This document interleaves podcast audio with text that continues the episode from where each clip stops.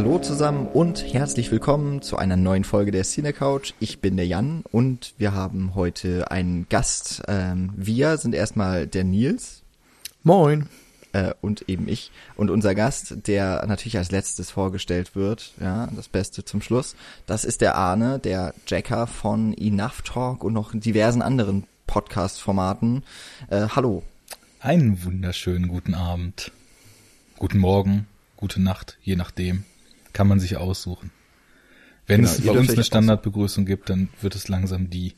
Aber so fest wie euer Hallo zusammen, sowas gibt's nicht. Das kommt noch einmal. Ja, ich freue mich hier zu sein.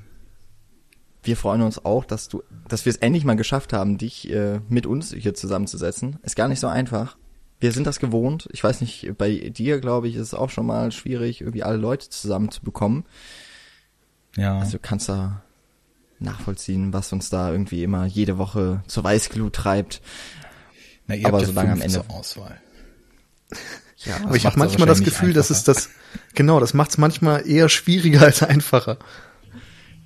Ähm, wer dich wieder erwarten nicht kennen sollte, der sollte dich kennenlernen und du hast jetzt auf jeden Fall, ich habe jetzt äh, in den letzten zwei Wochen, ähm, wir sind ja in den äh, fröhlichen Cinecouch haben Gäste Festspielwochen und die anderen haben es ganz gut hinbekommen, so in zwei Minuten ungefähr sich vorzustellen.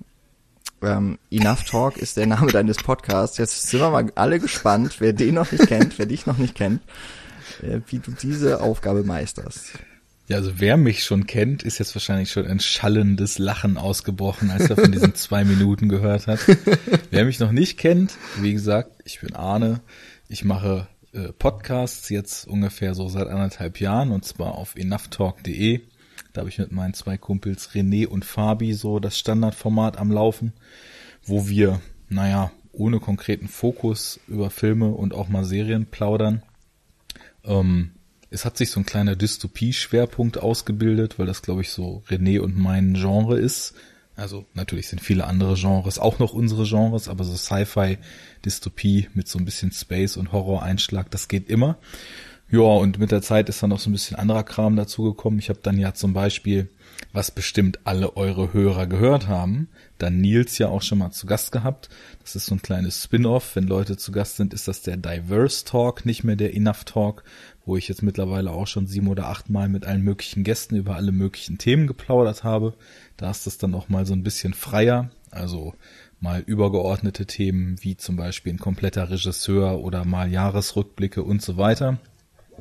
Ja, seit kurzem mache ich aber auch noch ähm, mit Christian Steiner von Second Unit die Superhero Unit.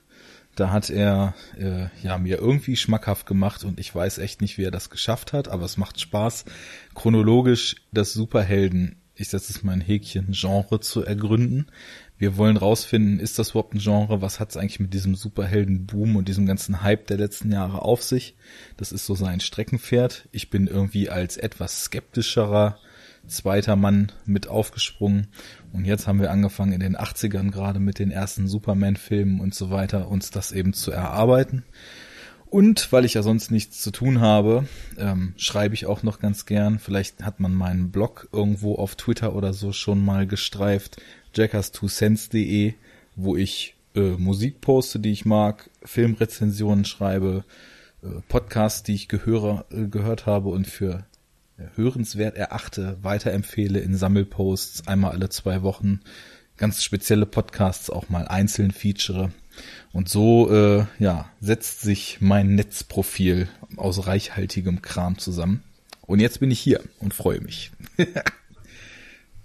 Wie lang war's? Alle, die, alle, die dich kennen, werden gerade wundern, wundernd ihre Augen reiben, ihre Ohren reiben und denken, was, das waren jetzt, das waren ja tatsächlich knapp zweieinhalb Minuten, würde ich sagen. Gar nicht schlecht. Gar nicht Siehst du, so anpassungsfähig bin ich, wenn ich hier in so einem knappen Format wie euch, wo auch nach einer Stunde schon mal Schluss ist, das ist ja bei mir schon fast so ein Sneak Talk, wo ich alleine nach einem Kinobesuch einfach mal erste Eindrücke wiedergebe. Sehr gut, jetzt hast du nämlich auch noch den Sneak Talk genannt. Den einfach den gleich genannt, ja. Ja. Ähm, du bist, genau, du bist fleißiger Podcast-Hörer. Deswegen, äh, wer auch mal in unsere Sendung kommen möchte, der sollte einfach auch so im wöchentlichen oder zweiwöchentlichen, vielleicht auch monatlichen Rhythmus einfach schreiben, was er für Podcast hört und unseren dabei irgendwie auch andauernd mal nennen. der Weg ist gar nicht so steil, wie man denken könnte. Die Eintrittshürde ist einfach nur schamlose Promo und schon ist man dabei. Richtig. So machen wir das. Ähm, ganz nebenbei wir reden wir heute auch noch, auch noch über einen Film. Und zwar über den eigentlich gedachten österreichischen Kandidat für die diesjährigen, also 2016er Oscars, der es nicht in die Endauswahl geschafft hat. Ich sehe, ich sehe heißt der oder äh, international vermarktet als Goodnight Mummy oder Mommy, weiß nie, wie man es dann aussprechen soll. Äh, bleiben wir beim deutschen äh, oder österreichischen Originaltitel. Ich sehe, ich sehe. Ähm, ein Film von Severin Fiala und, äh, wie hätte ich das mal offen lassen sollen, äh, Veronika Franz, so, der Frau von Ulrich Seidel.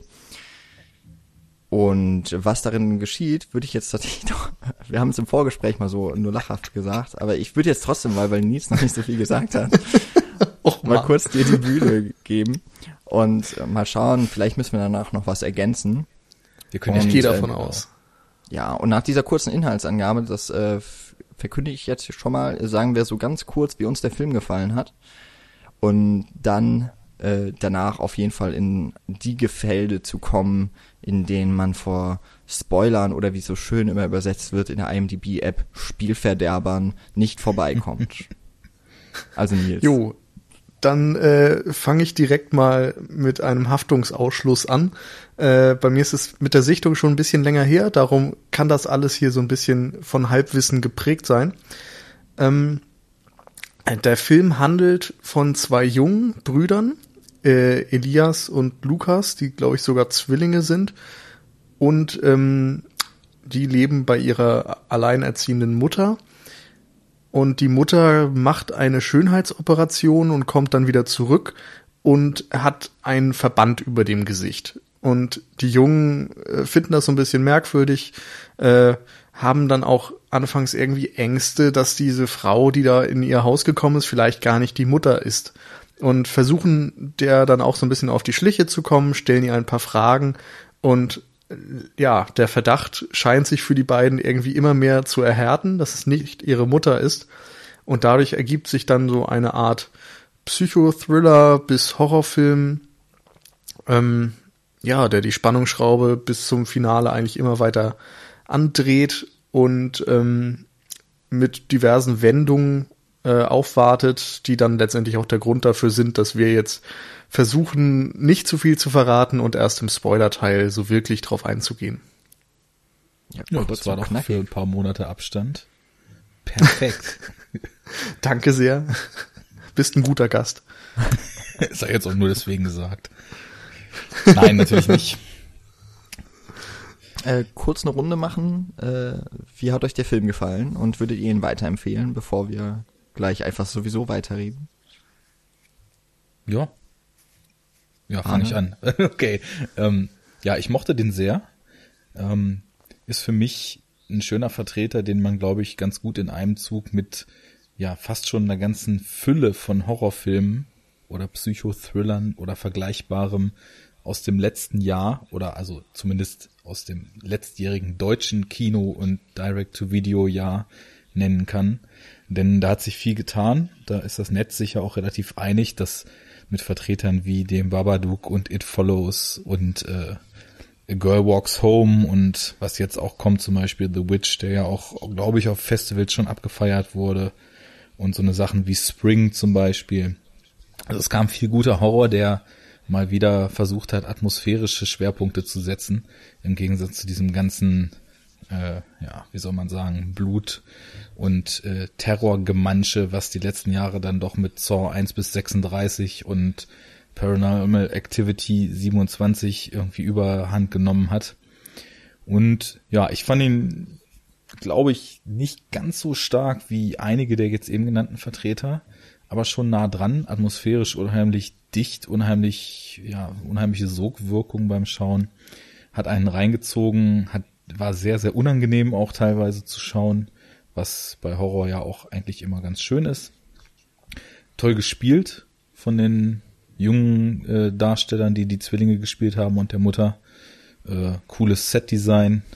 Also würde ich jedem, der irgendwie mit Psychothrillern und Horror-Hybriden sowas anfangen kann, auf jeden Fall ans Herz legen. Und auch ich für Filmfreunde gibt es auch zwischendurch so kleinere Referenzzitate, wo ich bestimmt nicht alles gesehen habe, aber da fiel mir schon ab und zu noch mal was auf. Also uneingeschränkte Empfehlung von mir. Ja, ich würde mich dem anschließen. Ähm, ein schöner atmosphärischer Horrorfilm, der äh, gerade auch durch seine Herkunft aus Österreich irgendwie nochmal dem Genre ein bisschen was Neues hinzufügt, denn ich finde, die Handschrift merkt man dem auch schon an. Der Name Uli Seidel ist auch schon gefallen. Michael Haneke war vom Dunstkreis wohl auch immer mal ein Referenzpunkt, von dem man häufiger gehört hat. Ähm, ganz so in die Ecke würde ich den Film jetzt nicht rücken. Der ist schon ein wenig spröde, ohne das jetzt negativ meinen zu wollen, aber jetzt im Vergleich zu It Follows oder so hat er vielleicht noch mal weniger Mainstream-Appeal. Aber wer sich auf so ruhig erzählte Gruselgeschichten einlassen kann, die eben, ja, Psychothriller Tendenzen aufweisen und so, der ist damit sicherlich ganz gut beraten. Ähm, ist für mich letztendlich nicht der ganz große Wurf, aber doch ein, ja, unterhaltsamer Film mit tollen Schauspielern, sehr atmosphärisch, ich würde es weiterempfehlen. Ähm, kann ich mich im Großen und Ganzen anschließen, würde ich auch ähm, sagen, zum einen fiel mir der Film dann ähm, schon vorm Gucken, vor allem deswegen auf, weil er in diesem Dunstkreis der jetzt schon mehrfach erwähnten Filme, so It Follows, Babadook und so weiter genannt und äh, eben auch erschienen ist. Und ich ihn eben auch noch ein bisschen in dieser österreichischen Tradition sehe, vielleicht sogar äh, europäisch weit gefasst, noch mit so dem frühen 2000er Jahren mit diesem ganzen Terrorkino aus Frankreich, zumindest was so ein paar Körper-Horror-Sachen angeht oder eben auch das, was Lars von Trier schon mal ein bisschen unangenehm auf den Zuschauer wirken lässt.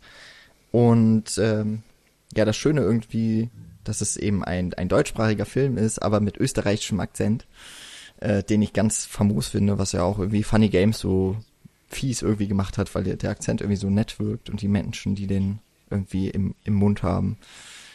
Und dann äh, kommt aber auch nochmal so, ja, ein, ein sehr überraschender, wendungsreicher, wendungsreicher, richtig guter Horror-Thriller bei raus, der eben, wie auch jetzt äh, zum Beispiel eben der Babadook, eher so auf einer Psycho-Ebene auch das Ganze aufbaut und wenig auf Gore oder sowas. Oder wie nennt man das jetzt? Äh, Torture-Porn, sowas. Das ist ja zum Glück ziemlich weit verschwunden ja, also von mir, ich glaube, ich bin ein ziemlich großer Fan von diesem Film geworden. Ich habe ihn noch spät nachgeholt und hatte ihn dann, genau, weil, weil ich wusste, lange geplant, dieser Podcast. Deswegen kam er nicht in dem, im Jahresrückblick von mir genannt vor. Oder wenn überhaupt nur in einem Nebensatz. Ja, insofern, äh, für mich war es ein großer Wurf für den deutschsprachigen Genrefilm. Sehr schön. Und Dann wird das ja ein Harmonieding heute hier. Ja, ja, vielleicht ein bisschen langweilig, schauen wir mal. Außer natürlich Nils Notizen werden uns noch aus dem Konzept bringen. Ja, stimmt. Also das habe ich den anderen schon vorher erzählt. Ich erzähle es jetzt euch Hörern nochmal. Äh, ich habe heute meine Handy-Notizen rausgekramt, um mir die nochmal vor Augen zu führen und wusste teilweise selbst nicht, was ich mir da aufgeschrieben habe. Insofern ist mein Plan, uns alle dann mal später zu überraschen, indem ich gewisse Stichworte in den Raum werfe und versuche mir erklären zu lassen, was ich damit meinte. Ja, also wie der Film wird dieser Podcast auch voller Twists und äh, überraschender Momente aufwarten, die vielleicht nicht alle ganz verständlich sind. Mal schauen. Ähm, ja, wer den Film jetzt noch nicht gesehen hat, ich glaube, er hat genug äh, Empfehlungen jetzt ausgesprochen bekommen, das nachzuholen. Ist ja für den Heimkinomarkt erschienen, vielleicht auch auf ein paar Streamingdiensten, keine Ahnung. Äh, ihr wisst ja, wie ihr euch da so äh, alles mal zurechtsuchen könnt. Jetzt wollen wir aber, weil wir uns einig waren, dass es wenig bringt, über diesen Film zu diskutieren, wenn man irgendwie dann doch aufpassen muss, was darf man sagen, was nicht. Wir werden uns mal offen halten jetzt, dass wir alles preisgeben, was diesen Film so ausmacht, weil er eben doch auch vor allem auf der Handlungsebene doch überraschend ist neben ästhetischen, neben darstellerischen und so weiteren äh, Merkmalen wollen wir das natürlich niemandem vorwegnehmen, also ab jetzt bitte nur noch weiterhören, wenn ihr den Film schon gesehen habt oder es euch einfach wurscht ist, was wir hier sagen. Zumindest was wir verraten. So. Da, da fange ich jetzt auch ganz mal kurz nach. Streaming ja. ist ja noch nicht so verbreitet. Sie gibt es nur auf drei, vier Portalen bis jetzt. Halt alles, also in Flatrates noch nicht und für so fünf Euro HD Mietpreise beziehungsweise 11, 12 Euro Digitalkauf bei iTunes, Waki und so weiter. Ich habe den aber jetzt zum Beispiel in Vorbereitung in die Sendung tatsächlich auch auf Blu-ray schon für einen Zehner bei Amazon bekommen. Also das sollte kein Problem sein, sich den Film für Geld, was sich lohnt, zu beschaffen, um ihn zu schauen. Ah, noch eine gute Info.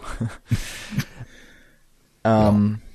Ich würde mal einfach mit dem so mit dem Elefanten im Raum anfangen würdet ihr, also habt ihr die Wendung, die der Film am Ende nimmt, habt ihr die vorausgesehen?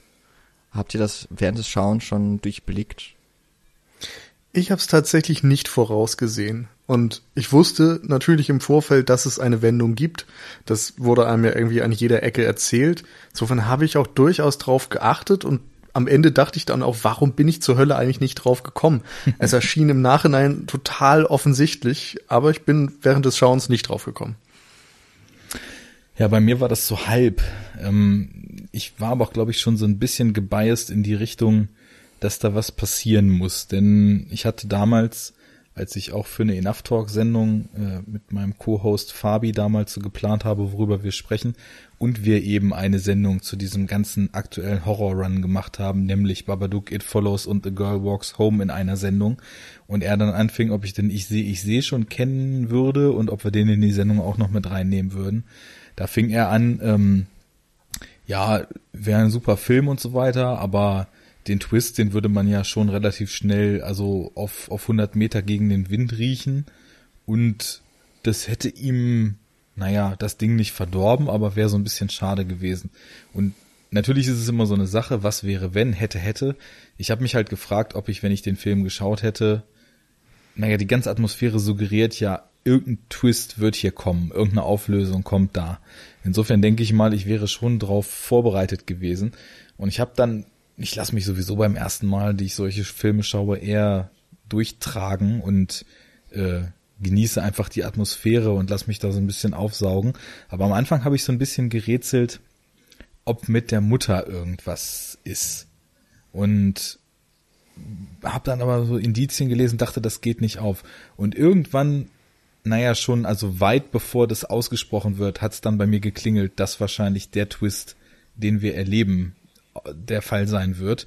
Und deswegen wird es auch spannend, den dann ein zweites Mal zu sehen, weil es ist ja immer so, dass man die Filme dann ganz anders sieht, wenn man dann weiß, wo, wo es drauf hinausläuft. Wobei man natürlich auch jetzt gleich, falls irgendjemand den noch nicht kennt und sich gedacht hat, ich höre jetzt trotzdem noch ein bisschen weiter, nochmal betonen muss, das ist kein M. Night Shyamalama Ding Dong Film, der sich also wirklich komplett nur über seinen Twist definiert und danach eigentlich nichts mehr zu bieten hat, sondern da ist mehr drin. Und ich hab's dann so, hm. ich weiß nicht. Würde ich bei The Sixth Sense aber jetzt auch gar nicht absprechen. Ja, also da finde ich auch durchaus, dass der dann noch nachher was zu bieten hat also Shamalama Ding Dong wurde nicht besser mit der Zeit, sagen wir es mal so. Am Anfang war das durchaus ja, okay. schaubar. Also Unbreakable ging dann noch und ja. Science und The Village ging es dann endgültig einen Berg runter und dann bin ich da ausgestiegen. Wobei mit The, äh, The Visit jetzt so ein bisschen wiederkam, wo wir gerade bei aktuellem Horror sind. Das führt aber schon wieder zu weit und ich rede schon wieder zu lang. Ich habe es ungefähr, als sie dann so sie dann ans Bett gefesselt hatten, da habe ich es langsam gerafft, was da passiert. So. Also bei den bei den Hörern jetzt natürlich, die den Film schon gesehen haben und jetzt denken, ach Gott, was sind das für Idioten? Also ähm, ich kann mich noch an Nils Seite auf jeden Fall schlagen und, und ähm, ich äh, ich bin äh, wie sagt man das? Äh, ich scheue mich zumindest nicht davor, auch zuzugeben, äh, dass ich den, den Twist auch nicht vorhergesehen habe, dass ich ihn nicht gemerkt habe. Aber ich glaube, ich habe eine, einen Erklärungsversuch, auch um mich da irgendwie selber so ein bisschen zu bestärken darin, dass ich nicht dumm bin oder sowas. ich glaube, was der Film das ganz braucht. gut macht, was der Film ganz gut macht, ist, dass er die Perspektive von Elias wählt. Also wir haben jetzt noch gar nicht gesagt, was der Twist ist, also für, oder? So richtig. Nee, äh, nee stimmt. gut. Ähm, aber es wird ja die, die Perspektive des, äh, von einem der beiden Zwillinge gewählt. Und dadurch wird eben auch, also es gibt ja diese eine Traumsequenz mit der Mutter, die äh, in den Wald geht und äh, dieses, dieses dämonische Schütteln des Kopfes irgendwie wird gezeigt, äh, so ein Horrorfilm-Klischee irgendwie. Und dadurch, dass wir diese Perspektive nicht verlassen als Zuschauer, ist mir so einfach erstmal nicht aufgegangen, dass vielleicht eben, ich habe auch gedacht, das stimmt was mit der Mutter nicht. Ähm, und nicht so sehr, es stimmt vielleicht mit unserem Protagonisten etwas nicht. Und ich glaube, das ist ein ganz kluger Schachzug, einfach zu sagen, okay, ich äh, gehe eben nicht in die Psyche, nicht in die ähm, oder ich gehe gerade in die Psyche des, des äh, Betroffenen, wurde ja auch bei Fight Club beispielsweise gemacht. Wird, glaube ich, re relativ häufig bei solchen Filmen gemacht, die auf so eine psychologische Ebene gehen. Und ähm, ja, dadurch konnte der Film mich zumindest auch dann eben ziemlich lange, na, eigentlich dann eben bis zur Auflösung auch hinhalten. Und ich kann schon mal bestätigen, was Arne jetzt mal so äh, prophezeit hat oder zumindest mit Hoffnung ausgesprochen hat. Ich habe jetzt den Film heute ein zweites Mal gesehen und kann sagen, dass der dann immer noch sehr interessant ist. Keine Ahnung, ob das jetzt so ein Film wird, den ich mir immer und immer, immer wieder anschaue und denke so, ah oh ja, das ist mir noch nicht aufgefallen. Toll. Aber zumindest auch eine zweite Sichtung mit dem Wissen um den Twist hat mir das Ganze nicht madig gemacht. Allerdings ist mir auf jeden Fall eine Sache immer noch so ein bisschen Rätsel geblieben. Da komme ich mir vielleicht später nochmal drauf. Vielleicht könnt ihr mir das dann erklären, wobei Nils dann wahrscheinlich auch nicht mehr so die frischeste Erinnerung daran hat. Mhm. Nee, ähm, aber eine Sache habe ich im Nachhinein tatsächlich auch noch, die ich noch später mit euch besprechen möchte. Okay. Ich habe auch noch so ein paar Fragezeichen. Das äh, passt, glaube ich, ganz gut. Weil so, so ein paar Sachen. Erklären wir uns den Film. Genau, als relativ unrund.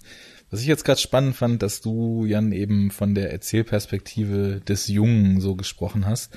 Denn das geht ja so los, auf jeden Fall. Und da ist auch, also wirklich äh, am Anfang, was so subjektive Perspektive betrifft, ist ja wie aus dem Lehrbuch. Also man sieht die Welt ja komplett durch seine Augen, wobei man da halt noch nicht so ganz begreift, dass es auch nur seine Augen sind und dass derjenige, der Junge, jetzt können wir es ja mal sagen langsam, der eben effektiv noch lebt, dann tatsächlich auch wirklich die Person ist, um die sich das alles so zirkuliert und dass man das äh, auch wie die Kameraführung ist und wie die Emotionen erzeugt werden, das alles so durch seine Wahrnehmung gefiltert sieht. Es gibt aber dann ja auch Momente, wo die Kamera sich so ja, ist, da kennt ihr jetzt die Begrifflichkeiten besser. Ich würde jetzt einfach sagen, von der Erzählperspektive zeitweise dann auch löst und plötzlich dann, das ist glaube ich so ein Transition-Shot, wo man die Mutter hinter diesen noir-mäßigen äh, Rollos in ihrem Schlafzimmer stehen sieht und die beiden Jungs gerade rausgerannt sind, um zu spielen. Ich glaube, weil es regnet. Mhm. Und dann sieht man sie plötzlich alleine in ihrem Zimmer. Und das ist eine Einstellung, wie man sie vorher noch nicht kannte, weil vorher war das alles komplett auf die Jungs fixiert und die Kamera war immer dort, wo die Jungs auch sind. Es sei denn, es wurde halt als Übergang mal so ein Totale von dem Haus oder so gezeigt. Und plötzlich ist man dann auch mal allein bei der Mutter, als sie sich dann in diesem wehenden, durchsichtigen Gewand vor dem äh, menschengroßen Spiegel ansieht, was auch so ein bisschen durchsichtig ist und äh, diese total starke Perspektivwahl hat, weil ihr Kopf ist verdeckt obwohl er eigentlich frei ist, dadurch, dass sie den Verband hat und dieses Gewand, was sie trägt, ist durchsichtig, obwohl sie eigentlich was anhat. Also das sind so, ist so schön verdreht. Ähm, ist euch da so aus eurer Perspektive sowas öfter aufgefallen, dass das dann noch wechselt? Ist euch das aufgefallen, was ich gerade meinte, oder spinne ich mir da einen zusammen?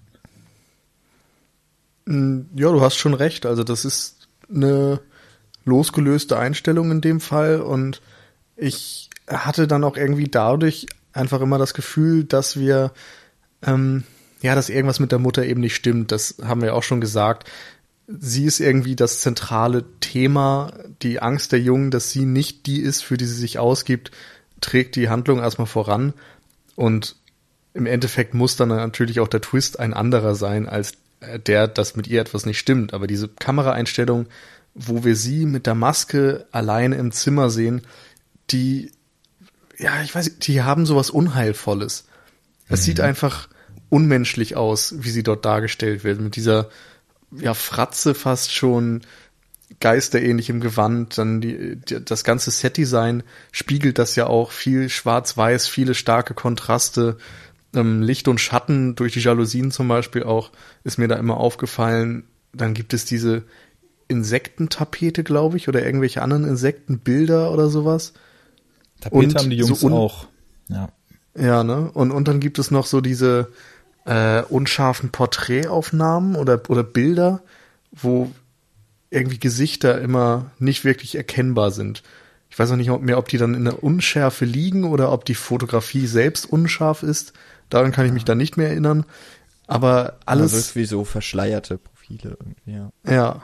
Also es trägt auf jeden Fall alles irgendwie dazu bei, dass wir nochmal genauer als Symbolik präsentiert bekommen, dass hier Dinge verschleiert werden, dass wir Identitäten nicht genau sehen können und Insekten und, und sowas, das ist ja auch immer so ein Träger von einer gewissen Symbolik, die man dann da rein interpretieren kann. Ja, du sagst jetzt, dass Identitäten verschleiert werden und ich finde am Anfang ist es auch sehr klug gemacht, dass man das Gefühl hat, die Identität der Mutter, die vorher mal anwesend war in diesem Haus, dauerhaft, weil sie da gelebt hat, ist wie ausradiert. Ja. Denn diese, diese Bilder, die sind mir ganz bewusst aufgefallen. Ist halt total schön. Die Mutter gibt es plötzlich nur noch in dieser rabiat auftretenden, äh, mit Verband, ja, verschleierten Form. Und dann hängen von ihr ja diese Bilder überall rum, aber die sind ja auch nur so schemenhaft. Und die ganzen Sachen da müssen wir später auch mal drauf kommen, warum die ganzen Fotos, die man so als Familie in seinem Haus rumhängen hat, wo alle zusammen drauf sind, hat sie ja auch abgenommen. Also es gibt ja überhaupt gar kein Zeugnis dessen, was vorher war. Das, es gibt ja nur noch den Zustand, wie er ist, und die Vergangenheit ist ja verwischt oder vollkommen ausradiert aus der Perspektive der Jungs vor allem. Die haben ja gar keine Möglichkeit mehr, bis auf dieses eine Sonnenbrillenfoto und Internetrecherche, weil ihre Mutter ja Nachrichtensprecherin ist, überhaupt noch mal zu sehen, wie ihre Mutter aussah, bevor sie weggegangen ist, weil das alles ausradiert ist. Das ist sehr, sehr schön gemacht vom visuellen Design und vom Konzeptdesign her. Ja, und dass sich das Ganze sogar noch so ähm, dann ergibt, dieses Haus ist so schon ziemlich steril, ähm, wie leer geräumt, eigentlich ja nur noch das Notwendigste ist da und dass man dann nur in so einer kurzen Szene irgendwie mitbekommt, dass das Haus ja zum Verkauf steht.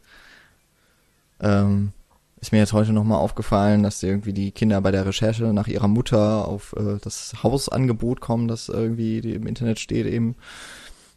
Und da eben auch dann eben die Bilder sogar noch von den Fluren und so weiter, auch da sind dann noch diese Bilder, die irgendwie einfach verblasst oder unscharf wirken. Vielleicht ist es auch einfach so gewollt und es ist irgendeine Kunstform, die mir bisher auch unbekannt war ähm, oder die ich nicht irgendwie schön finde. Aber ähm, ja, dass, dass dieses Haus auch irgendwie schon was Unheilvolles irgendwie so in sich trägt, finde ich, durch ja dann eben auch, dass es so die Abschottung gibt.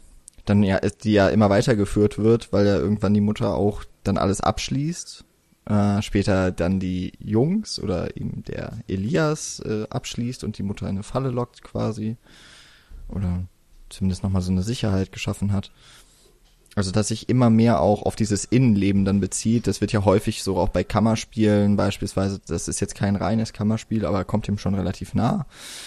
Ähm, ist ja häufig so, dass äh, durch eben das Innere des Raumes auch das Innere der Charaktere oder der Protagonisten zumindest wiedergespiegelt werden soll. Und das äh, führen halt, führt, ich sehe, ich sehe im Grunde dann ja auch fort. Mhm. Zumindest habe ich, ich überlege, ich überlege gerade, da bin ich jetzt nicht mehr sicher, weil es bei mir eben schon länger her ist. Aber die Jungen spielen ja auch viel draußen. In deren Zimmer ist diese Ameisentapete und so. Die haben die Katze und ich glaube Fische oder ein Terrarium oder sowas. Die also haben da irgendwelche Käfer, ja, Schaben. Okay. Auf jeden Fall ähm, sind sie ja irgendwie sehr naturverbunden dargestellt. Und die Mutter verbringt irgendwie die ganze Zeit, weil sie auch, glaube ich, nicht ins Sonnenlicht soll oder so, im Haus. Und dieses Haus, haben wir schon erklärt, ist sehr steril und passt dadurch zu ihrer maskenhaften Aufmachung. Also da wird ja auch ein Kontrast geschaffen von steril, schwarz-weiß, das ist die Mutter, und dann die Natur, die so ein bisschen die Jungen vielleicht ähm, symbolisiert. Und ähm, ja. Ja, die, die beiden Jungs, die holen sich ja sogar selbst noch, wenn sie dann in dieses sterile Haus, um eben zu schlafen, rein müssen, noch ein Stückchen Natur mit rein, eben indem sie, wie du schon sagst, die Haustiere haben, diese Katze finden, mitnehmen, sich selbst über so ein Lichtspiel noch äh, Sterne und einen Sternenhimmel in ihr Zimmer projizieren, damit es noch so ein bisschen die Illusion von unter freiem Himmel zu sein. Das ist schon sehr konträr. Und dieses Sterile, ich, ich finde auch, wenn man es wirklich als entmenschlicht bezeichnet, trifft es mhm. das ganz gut, wie das Haus aussieht. Stimmt. Das ist ja halt auch so eine total cleane Architektur, die ich sehr stylisch finde, wo man aber ganz oft das Problem hat, dass man ja schon diverse Schalter umlegen muss, um sowas mit Leben zu füllen. Oder wenn man das nicht schafft, dann, dann wirkt es eben sehr steril, sehr kalt, sehr abweisend. Und so diese, wie im Film. Ja, genau. Die Schalter sind da eben nicht umgelegt. Man hat diese sehr modernen Porträts, die auch kalt wirken. Man hat überall diese, diese rohen Steine.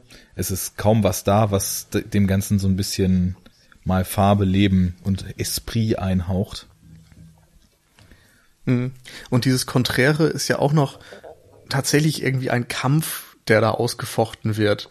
Äh, die, die Mutter tötet, glaube ich, irgendwann die Katze, wenn ich das wieder richtig im Kopf habe. Und ähm, selbst hat sie. Bitte? Davon ist auszugehen, dass sie die Katze tötet. Sie ist halt ja. irgendwann tot im Keller. Insofern ist das irgendwie ein klarer Fall von Mutter wieder gegen die Natur, gegen die Jungen. Und ähm, sie selbst hat doch dann diese Albträume davon, dass sie irgendwie von Schaben angefallen wird oder Schaben aus ihr rauskommen oder solche Dinger, wo dann auch wieder die Natur zerstörerisch auf sie wirkt, was dann so ein Foreshadowing ist für das Ende, wo die Jungen eben eine Gefahr für sie ausstrahlen. Mhm. Die Szene, also die mit der Schabe finde ich gerade ganz gut, wie du das beschrieben hast, können wir gleich mal diskutieren. Ähm, ich finde bei dem Natur und Innen oder das, das äh, Kulturelle vielleicht dann eben entgegengesetzt, sage ich jetzt einfach mal, Natur und Kultur. Ähm, normalerweise, wenn ich jetzt auch gerade zum Beispiel, ich habe vorhin mal Lars von Trier genannt, wenn ich an Antichrist denke, ist ja Natur als etwas Weibliches dargestellt, so nach irgendwie einem alten christlichen, mittelalterlichen Glauben oder sowas. Oder äh, nach, der, nach der Sichtweise von damals. Und das wird ja als etwas Negatives verbunden. Und ich, ich glaube, das ist einfach auch kulturell noch so ein bisschen fortgetragen, auch noch in unserer Gesellschaft so ein bisschen, dass es eben da auch so ein bisschen was äh, ja, dass da eben diese Triebe und sowas äh, noch immer verbunden sind. Und was häufig eben eigentlich mit dem Bösen eben auch verbunden wird. Und hier ist ja dann eben die Natur mit den Kiddies verbunden und nicht mit der Mutter, von der man eigentlich von Anfang an und von der Beschreibung des Filmes her denken müsste, dass sie ja so eine böse Hexe oder sowas ist, wenn man es jetzt so ein bisschen auf eine Märchenparabel oder sowas auch immer noch beziehen würde. Und dass das eben auch hier schon vielleicht vorausdeutend gemacht ist, ja gut, die, die Kinder sind eben die, die mit der Natur, mit den Trieben und dem Freien irgendwie vielleicht auch mit dem Eskapistischen verbunden sind und die Mutter ja verschließt, verschließt sich davor. Ja, und, man, ähm, man könnte ja. das ja auch noch so leicht anders sehen. Also völlig richtig, so was du jetzt meinst. Wenn man jetzt die Natur einfach nur mal so ganz grob als was Wildes, Ungebändigtes sieht und das in Kontrast jetzt dazu, wie man heutzutage so sein Leben lebt, wo ja eigentlich alles kontrolliert ist und der Mensch so zumindest in den Industriegesellschaften und so weiter ja irgendwie immer in, in Kontrolle ist. Also wir leben unser Leben ja so, wie wir meinen, dass wir alles im Griff haben. Von morgens bis abends gibt's eigentlich nie Situationen oder selten glücklicherweise, wo einem die Kontrolle so außer Hand läuft. Und die beiden Jungs stehen ja ein bisschen auch für das wilde, ungebändigte, freie, gehen halt immer raus, toben rum, sind, sind aktiv, bewegungsfrei und so weiter. Und die Mutter will ja immer die Kontrolle reinbringen, sagt, jetzt wird nicht mehr rausgegangen, jetzt wird kein Dreck mehr reingebracht, jetzt werden die Türen abgeschlossen, jetzt geht's um sieben ins Bett. Und insofern ist wahrscheinlich auch einfach von dem unkontrollierten, ungebändigten gegen den Wunsch nach Kontrolle so dieser Krieg da ausgefochten zwischen den beiden. Oder den dreien, wie man sieht. ja.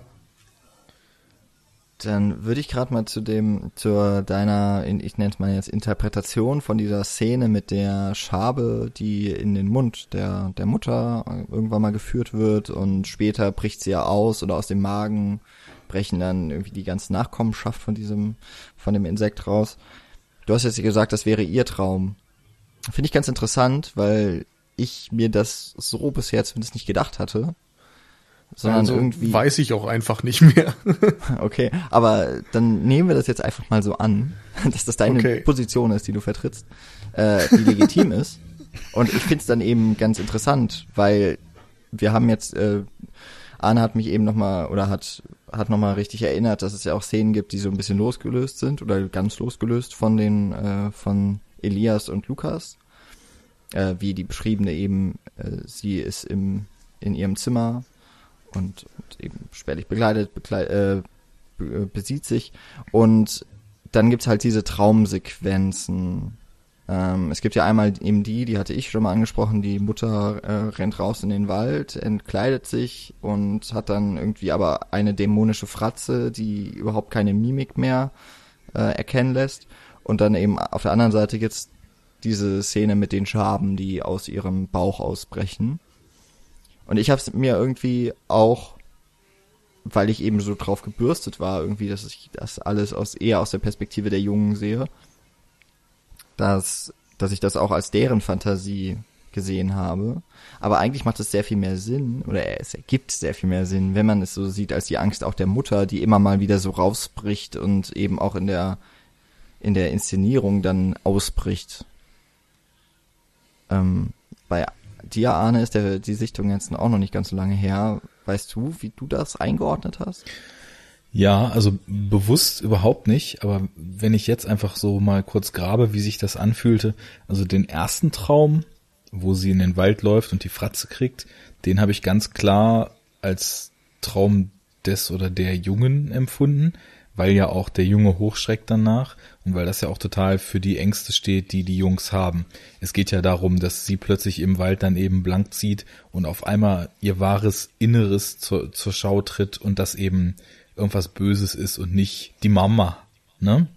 Und ähm, der andere Traum, da habe ich überhaupt gar nicht so bewusst drüber nachgedacht, aber es würde eigentlich viel besser passen, wenn es tatsächlich ihr Traum wäre, weil das, was wir eben meinten, da ja ganz gut mit korreliert, der Angriff dessen, was die Jungs vielleicht im Kontrast zu dem, was sie da an Leben gerade führt, darstellen, wäre dann ja eben so, dass das Einbringen der Natur in ihr gesichertes System. Und wenn die ihr eine, eine Schabe einpflanzen und plötzlich in ihr so ein, äh, ja, wie, wie sie ausgehöhlt wird dadurch und nur noch ein Schnitt reicht, als dass dann alles wieder nach außen bricht, würde es besser passen. Ich kann mich aber nicht mehr erinnern, ähm, ich weiß nur noch bei der ersten Geschichte, also es gibt ja einmal den Traum, wo sie die Schabe frisst und da wird es dann halt aufgelöst, dass sie danach plötzlich im Bett liegend gezeigt wird, was ja jetzt so rein filmtechnisch erstmal suggerieren würde, es muss auch ihr Traum gewesen sein. Oder mhm. irre ich?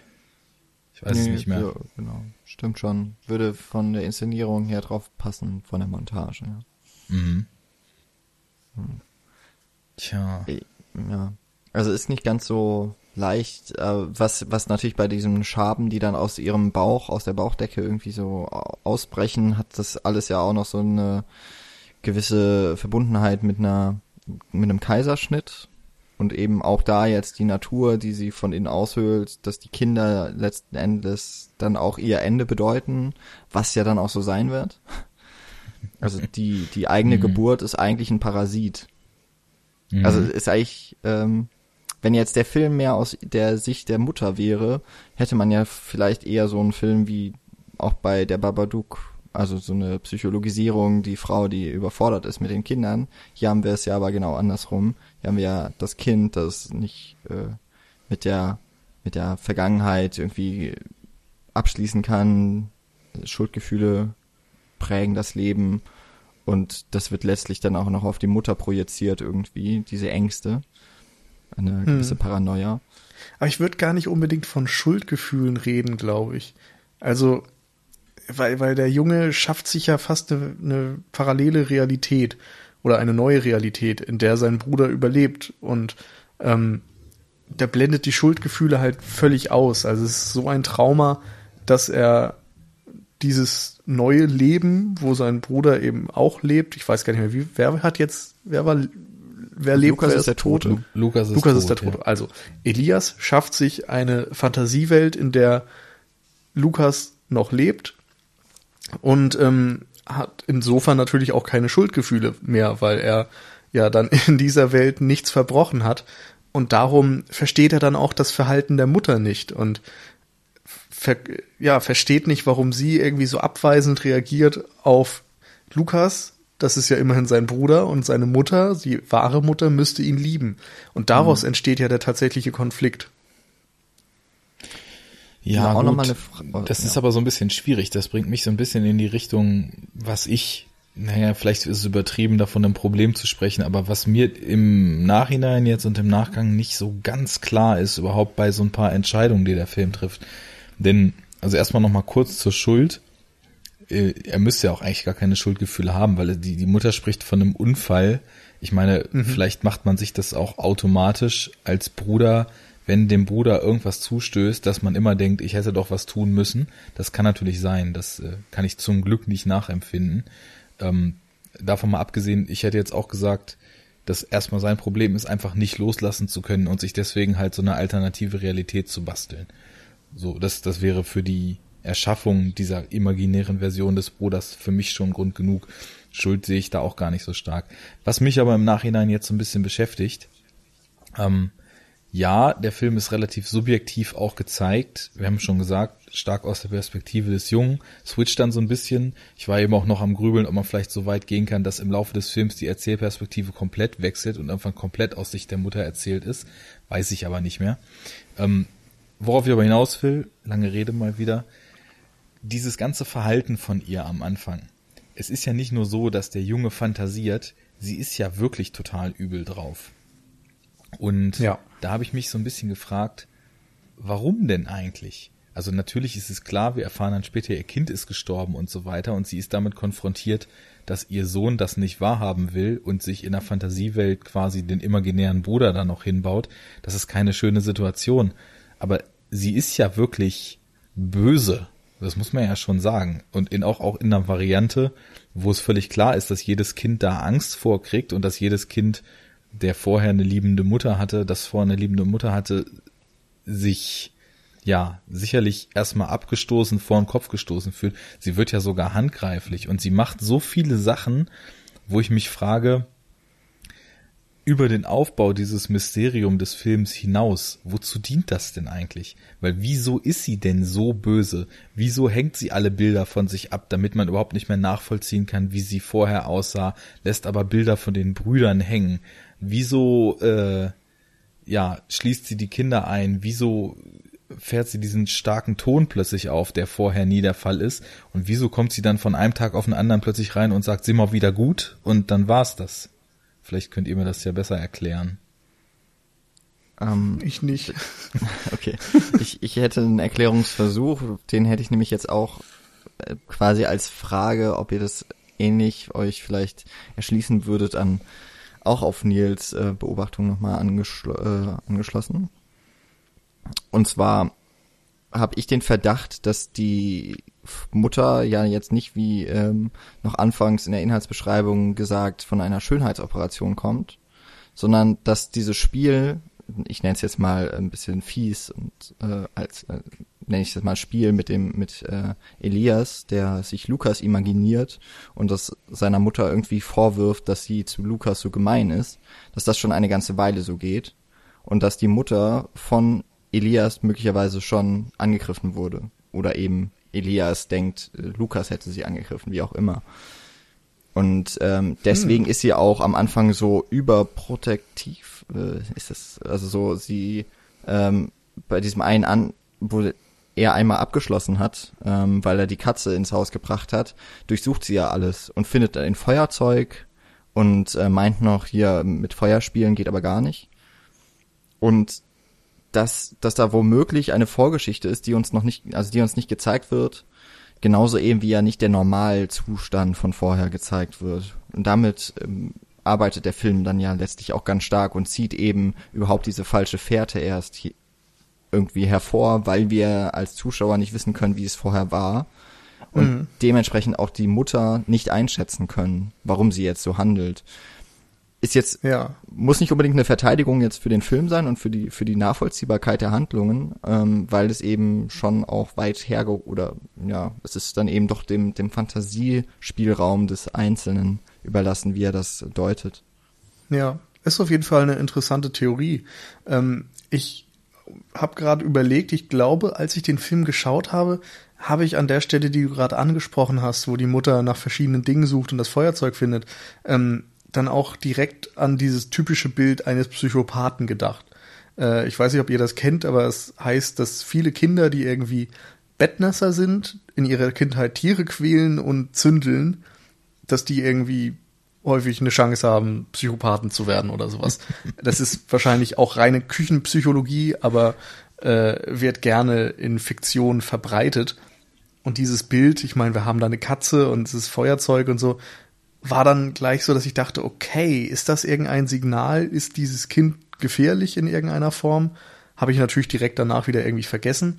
Aber das sind so Sachen, da fragt man sich tatsächlich, wer ist hier quasi die Gefahr? Und dadurch, dass wir die Perspektive des Jungen zumindest am Anfang ja einnehmen, das hatten wir alle, darauf hatten wir uns geeinigt, würde ich jetzt mal sagen, ähm, ja, würde das ja dann auch der Theorie zumindest nicht im Wege stehen, wenn der Junge die Mutter als gefährlich ansieht, obwohl sie vielleicht nachvollziehbar agiert, wenn wir alle Informationen hätten. Ja, klar, das, das ist immer eine Frage dessen, wenn man jetzt eine subjektive Erzählperspektive hat, dann nimmt sich natürlich auch, es ist ja oft der Diskussionspunkt, äh, dass Filme dann irgendwas zu krass, zu einseitig und so weiter darstellen. Schönes Beispiel dafür wäre zum Beispiel Kennt ihr We Need to Talk About Kevin? Mhm. Ja. Der ist ja auch extremst subjektiv aus der Sicht eben von Tilda Swintons Mutter, äh, also Mutterperspektive erzählt und stellt ja das Kind auch eigentlich ja, ich glaube auf dem internationalen Poster war das Kind im Mutterleib sogar schon als Teufelchen dargestellt, was ich ein bisschen drüber fand, weil ich den Film sehr gut finde und das hingegen ein bisschen platt. Aber naja, da wollen wir den Twist jetzt mal nicht spoilern, aber da habe ich oft diskutiert mit Leuten, die meinten, das wäre ja alles viel zu krass und das Kind wäre ja nur böse und die Eltern wären ja nur verzweifelt und so. Das ist eben subjektive Erzählung. Und da würde ich auch darauf hinweisen, dann bei dem Film jetzt, es ist subjektiv erzählt am Anfang. Deswegen könnte man, was sich so ein bisschen mit dieser extrem nüchternen, teilweise fast dokumentarischen Inszenierung beißt, könnte man schon sagen, ja, vielleicht ist das alles ein bisschen dicker, als es real vielleicht stattfand, weil die Jungs es so sehen oder der Junge es so sieht. Aber sie macht ja auch nachweislich Sachen, die quasi dokumentiert werden. Also er filmt das ja zum Beispiel mit dem Handy, wie sie sich da so auf ihn schmeißt und dann ohrfeigt und sagt, er soll, nee, das ist später, genau, ohrfeigt sagt, er soll zehnmal sagen, dass er nicht mehr auf seinen Bruder hört und ihn zwischendurch schlägt. Und das zeigt er eher später und sagt noch, sowas macht die Mama nicht. Ähm, als er dann nochmal darauf hinaus will, dass sie ja nicht die Mama sein kann.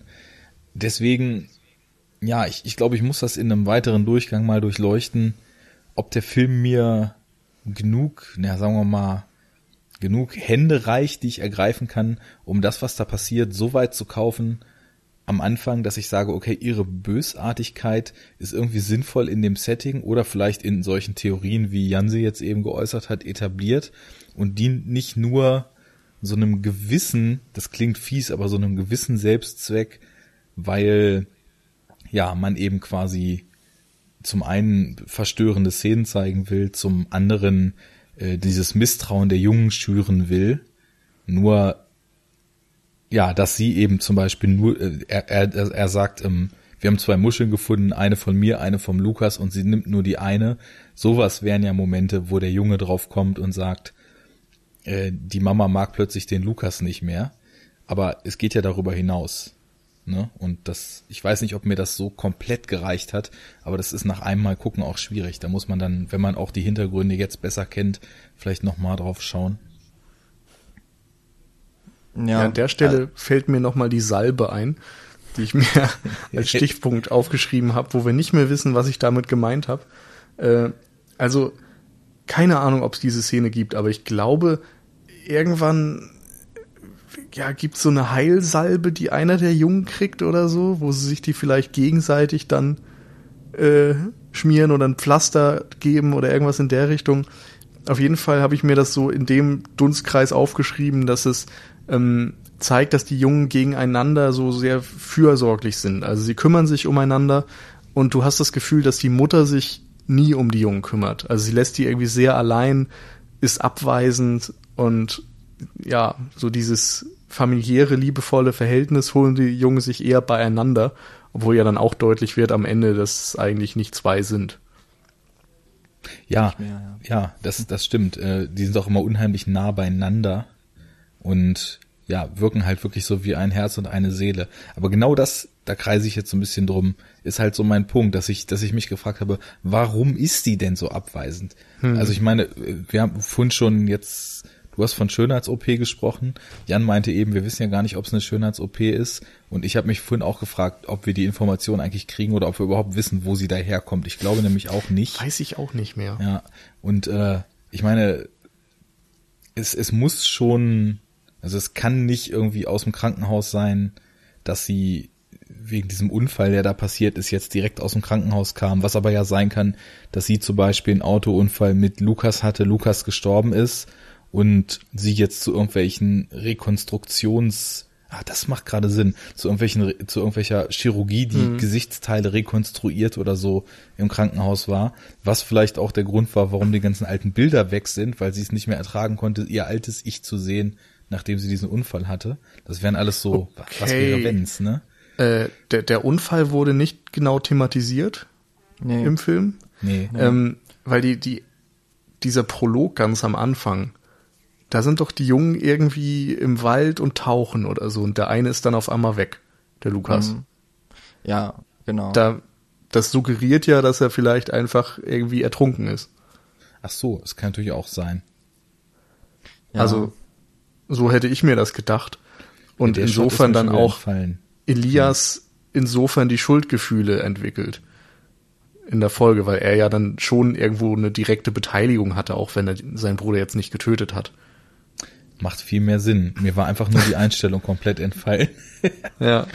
Und ähm, bei der Mutter, also wie ich dazu komme, dass ich immer von der Schönheitsoperation geredet habe, ähm, ich glaube, dass es Einstellung gab, wo sie irgendwie in den Spiegel schaut und auch sehr bedacht auf ihr Äußeres ist, so sich so ein bisschen mustert.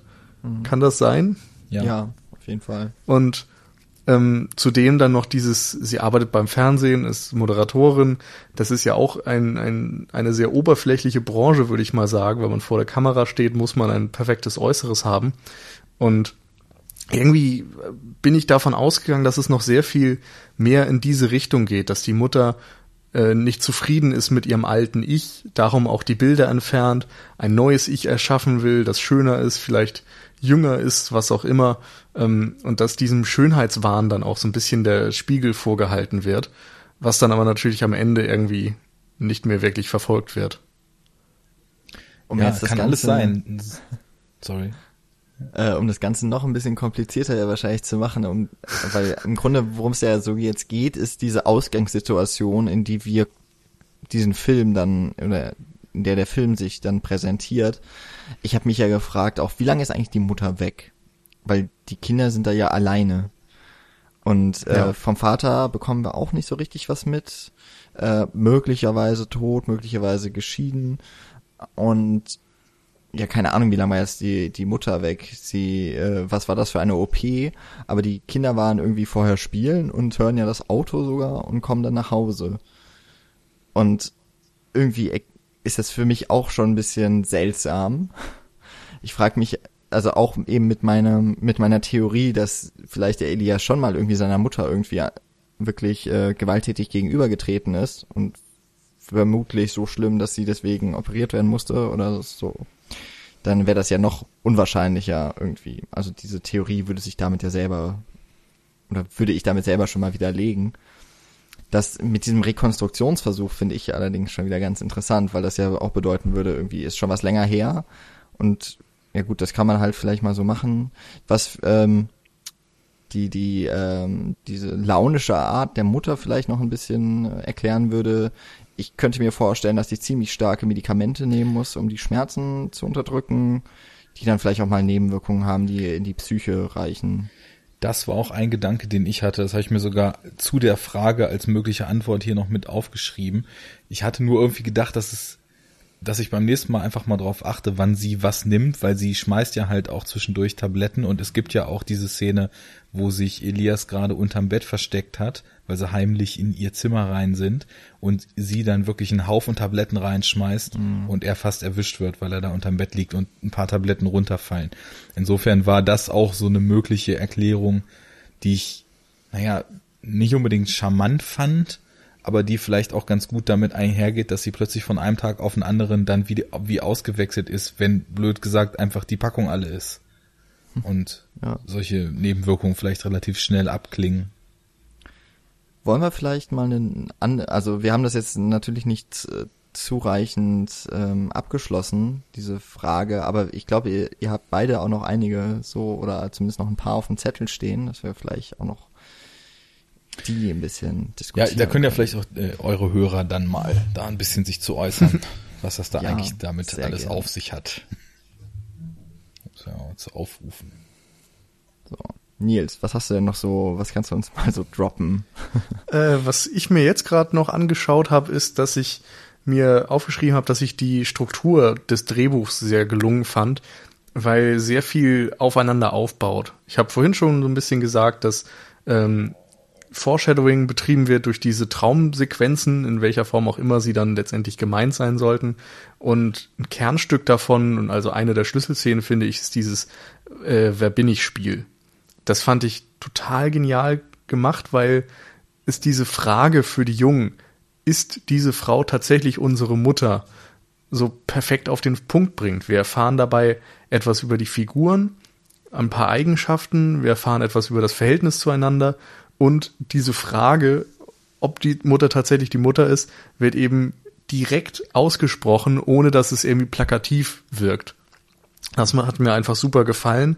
Und da waren irgendwie auch noch so Sachen. Ich habe mir aufgeschrieben, dass die Mutter scheinbar früher mal Tiere gemocht hat oder so. Das war wohl dann eine sagen. der Fragen. Ja, und magst du Tiere? genau, und wo sie sich dann irgendwie uneins sind wo sich eben drauf schließen lässt, dass da irgendeine Veränderung im Charakter der Mutter auf jeden Fall eingetreten ist. Ähm, und irgendwas mit einem Vater, keine Ahnung, ob das thematisiert wurde. Von dem wurde mal gesprochen. Ja. Da ging es um ja, von glaube ich auch keine. Also diese, meine Notizen sind wie gesagt teilweise sehr kryptisch. Da steht dann zum Beispiel subtil in Klammern Vater, Christentum, Klammer zu. also ich wollte wohl loben, dass es sehr subtil ist in Bezug auf den Vater oder das Christentum. Ich weiß nicht mehr, da ist irgendwo ein Pastor auf jeden Fall, aber ja, genau. boah, inwieweit der jetzt in das Gesamtbild passt, kann ich nicht mehr sagen. Na, zu dem äh, fliehen sie doch sozusagen, als sie ja. von zu Hause weglaufen. Genau, und er mhm. bringt sie dann zurück zur Mutter, ne? Genau. Aber ich weiß nicht mehr, ob ich da irgendwie einen Subtext drin gesehen habe.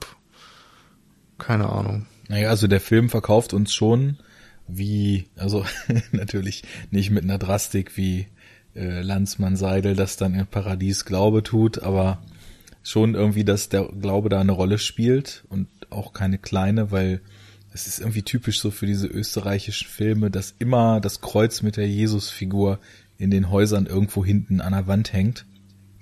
Und auch, dass sie dann quasi als erste Anlaufstelle zur Kirche gehen, als sie dann weggelaufen sind, deutet ja schon darauf hin, dass das Ganze da eine große Rolle gespielt hat. Mhm. Aber es wird eben nicht breit getreten. Das stimmt ja. schon. Und das ist eben so ein bisschen das typische Muster im Horrorfilm, dass Autoritäten nicht wirklich hilfreich sind. ja, das haben wir ja immer gern. Hm. Bei dem Aufbau, also das Wer bin ich Spiel fand ich auch voll also sehr gelungen, weil das auch so in mehreren Arten schon mal eigentlich einem alles erklärt. Zum einen bekommt man da eben das erste Mal mit, dass die Mutter gar nicht mit Lukas redet und Lukas immer nur flüstert äh, seinem Bruder ins Ohr und sie antworten immer äh, gleichzeitig äh, auf die Fragen so von wegen, äh, mhm. bin ich eine, bin ich ein Mensch und sowas. Äh, Lukas und Elias sind da so im Gleichschritt, was man aber da natürlich auch noch irgendwie verstehen kann, irgendwie, keine Ahnung. Mein Bild von Zwillingen ist eben, die sind, gerade ja. wenn sie jung sind, einfach identisch und machen Gerade die beiden sind ja ein Herz und eine Seele. Genau. Äh, später ziehen sie sich ja auch gleich an, damit sie nicht mehr auseinandergehalten werden können. Ja, aber ich glaube, ähm, muss kurz zwischengehen, selbst, also mhm. beim ersten Mal schauen, selbst als sie noch verschiedenfarbige Unterhemden tragen, verwechselt man die trotzdem die ganze Zeit. Ich habe eine ganze Weile gebraucht und ich glaube, das nutzt der Film auch ganz gut. Äh, am Anfang checkst du das ja gar nicht, dass wenn Interaktion mit anderen Leuten ist, tatsächlich immer nur Elias die direkte Interaktion vornimmt und Lukas, wie du eben sagtest, flüstert, sondern das, äh, weil allein schon, weil man die optisch so durcheinander würfelt, fällt einem das, das doch gar nicht so auf, dass es immer nur der eine ist. Richtig. Ja. Und dann eben auch noch bei den Fragen, ähm, ich glaube, es endet ja auch damit, dass das dann noch so ein Tipp ist, du hast zwei Kinder und die Mutter kommt trotzdem nicht drauf. Und man könnte jetzt irgendwie denken, okay, dieser Begriff stutzig, wenn man halt nicht den Twist durchschaut, aber wenn man halt den auch schon kennt, wird im Grunde schon allein mit diesem, mit diesem ersten, mit der ersten Szene, alle drei zusammen, wird im Grunde alles dargelegt, was man wissen muss. Und so im Nachhinein, ich habe so auch gedacht, oh, ja, okay, eigentlich hätte man es wissen müssen. Und spätestens irgendwie mit dem Saft, den Lukas nicht bekommt. Welche Mutter macht das schon so? Die würde zumindest doch noch ein Glas hinstellen, denke ich mal. Aber ja. Ja, das kann man halt auch eben als reine Bösartigkeit auslegen, mhm. die man halt mhm. zu dem Zeitpunkt nicht versteht und auch rückwirkend halt, wie gesagt, nicht so richtig. Wobei ja. ich jetzt halt auch noch sagen muss, was du Nils eben meintest, das Drehbuch baut super aufeinander auf. Bis auf diesen Zugang und diese eine Frage, warum benimmt sie sich eigentlich so bis ins Letzte, wie sie es tut, die ich nicht ganz geblickt habe, davon mal das abgesehen, stimmt. ist das völlig richtig alles, was dann passiert, passiert, weil davor etwas anderes passiert ist. Also das ist schon richtig tightes Writing, dass wirklich da keine Lücken auch offen bleiben und äh, das Zuspitzen der Situation total gut funktioniert. Also ich habe nie wieder danach gedacht, das ist jetzt too much oder so oder hier fehlt mir jetzt irgendwas von der, vom Begreifen her. Das geht total gut in mhm. eins durch. Und mir geht's da eben auch insbesondere noch um dieses Setup- und Payoff-Momente. Also dass Dinge angesprochen werden, kleine Details, die dann später nochmal eine Rolle spielen. Sei es die Katze, sei es äh, das Feuer, mit dem man zündelt nicht und so, was dann das Ende vorwegnimmt. Also da sind ganz viele Elemente, die später wieder aufgegriffen werden. Und das finde ich ja sehr gelungen. Ist einfach schön geschrieben, wenn man dann bei vermehrten Sichtungen wahrscheinlich am Anfang immer erkennt, ach, da sprechen sie schon das eine Detail an, was wir später dann wieder entdecken. Und ich finde auch, dass es eben nicht nur auf der auf der Drehbuchebene oder eben von der Handlung so gut funktioniert, sondern auch visuell ist der Film enorm stark. Also es hat jetzt nicht die die krassesten Kamerabewegungen, hat nicht die großen Plansequenzen, hat keine großen Effekte, hat äh, rar gesäte Momente, die wirklich auch ausgefeilt sind, aber der Film ist einfach so gut durchdacht. Also mhm. es gibt gibt eben diese Shots irgendwie, dass der Lukas aus also hinter ähm, Elias hinaustritt oder eben in seinen Schatten quasi, dass die beiden auch so zu eins werden und ähm, der eine eben auftaucht in Momenten, in anderen nicht, dass die Aufteilung im Raum äh, beispielsweise, wenn die, die wenn das äh, Rote Kreuz da ist und ähm, Lukas nur im Hintergrund auch noch in der Unschärfe sitzt und eben gar nicht teilhat an diesem Gespräch und es aber auch nicht so negativ auffällt. Und eben auch, und das ist so ein bisschen dieses äh, Haneke-typische, was ich da irgendwie auch drin sehe, wie Gewalt geäußert wird in diesem Film. Bis auf, glaube ich, die, bis auf, also eine richtige Gewaltszene wäre jetzt natürlich die, die Mutter, die Feuer fängt und, und der, dann eben der Körper verbrennt.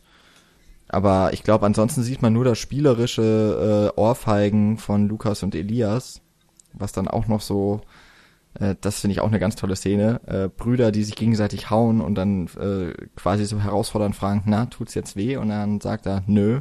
Aber es tut natürlich auch nicht weh, weil es ja nur in der Imagination von ihm ist. so, klar. ähm, also, naja gut, äh, aber ansonsten so, gibt's doch haufenweise kaum auszu halt eine Gewalt, die da noch passiert. Ja. Ja, aber nicht on screen, oder? Doch.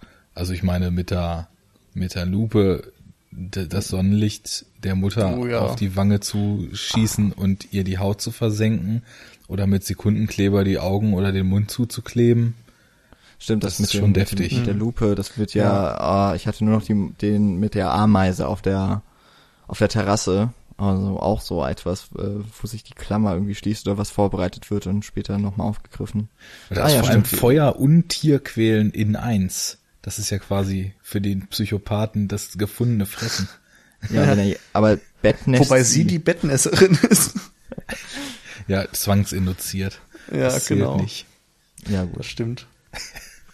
ähm, was wollte ich sagen? Ach ja, ich äh, finde, also so, so brutal die Gewalt auch ist, ich fand es da sehr angenehm, dass die Kinder eben so eine kindliche Folter betreiben. Ich meine, Lupe und Sonnenlicht, das, da würde jetzt ein professioneller Folterknecht auf keinen Fall draufkommen. Aber, Aber bei James Bond bestimmt. Ja, ich weiß ja nicht.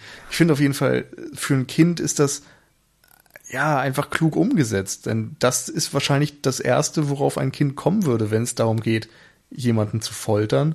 Naja gut, dann verbrennen wir den eben oder wir nehmen Sekundenkleber. Also es sind so naheliegende Dinge, die man irgendwie, ja, bei einem Kind sich gut vorstellen kann. Es wirkt nicht so abgedroschen, wie das oft bei anderen Folterszenen der Fall ist. Und gerade das macht sie dann so, ja, fies. Ja, sehr fies. Also mich hat's gerade dadurch dass man eben emotional ganz anders involviert ist, weil es nun mal Kinder sind und weil man selbst, also egal was da jetzt vorgefallen, nicht vorgefallen ist, ich war schon der Meinung, dass das mit Sicherheit ihre Mutter ist. Zumindest in dem Zeitpunkt dann schon.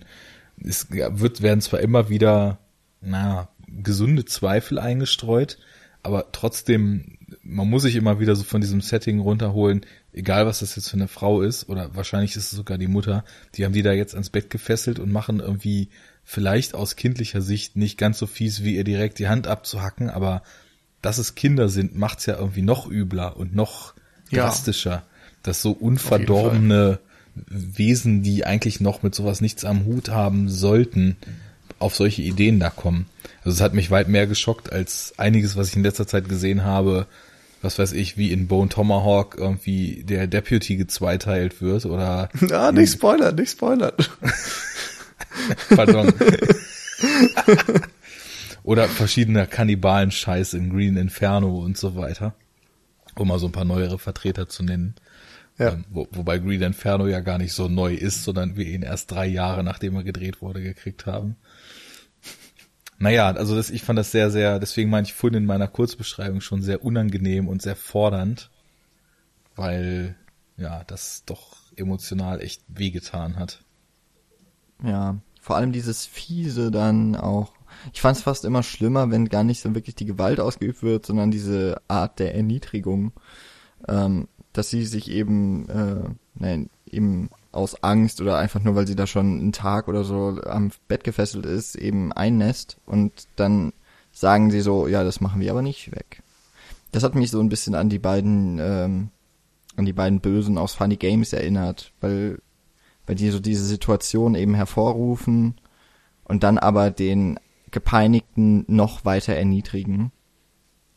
Mhm. Und ja, das, und da finde ich es eben noch mal krasser, weil es eben Kinder sind und dann haben sie schon diesen, oder eben auch nur der Elias hat dann schon diesen Drang dazu, äh, seine Machtposition so eklatant auszuspielen, ohne irgendeinen, ja, wirklichen Gedanken daran zu äußern, was das jetzt auch mit der Person macht, die ihm da gegenübersteht und teilweise eben ausgeliefert auch ist.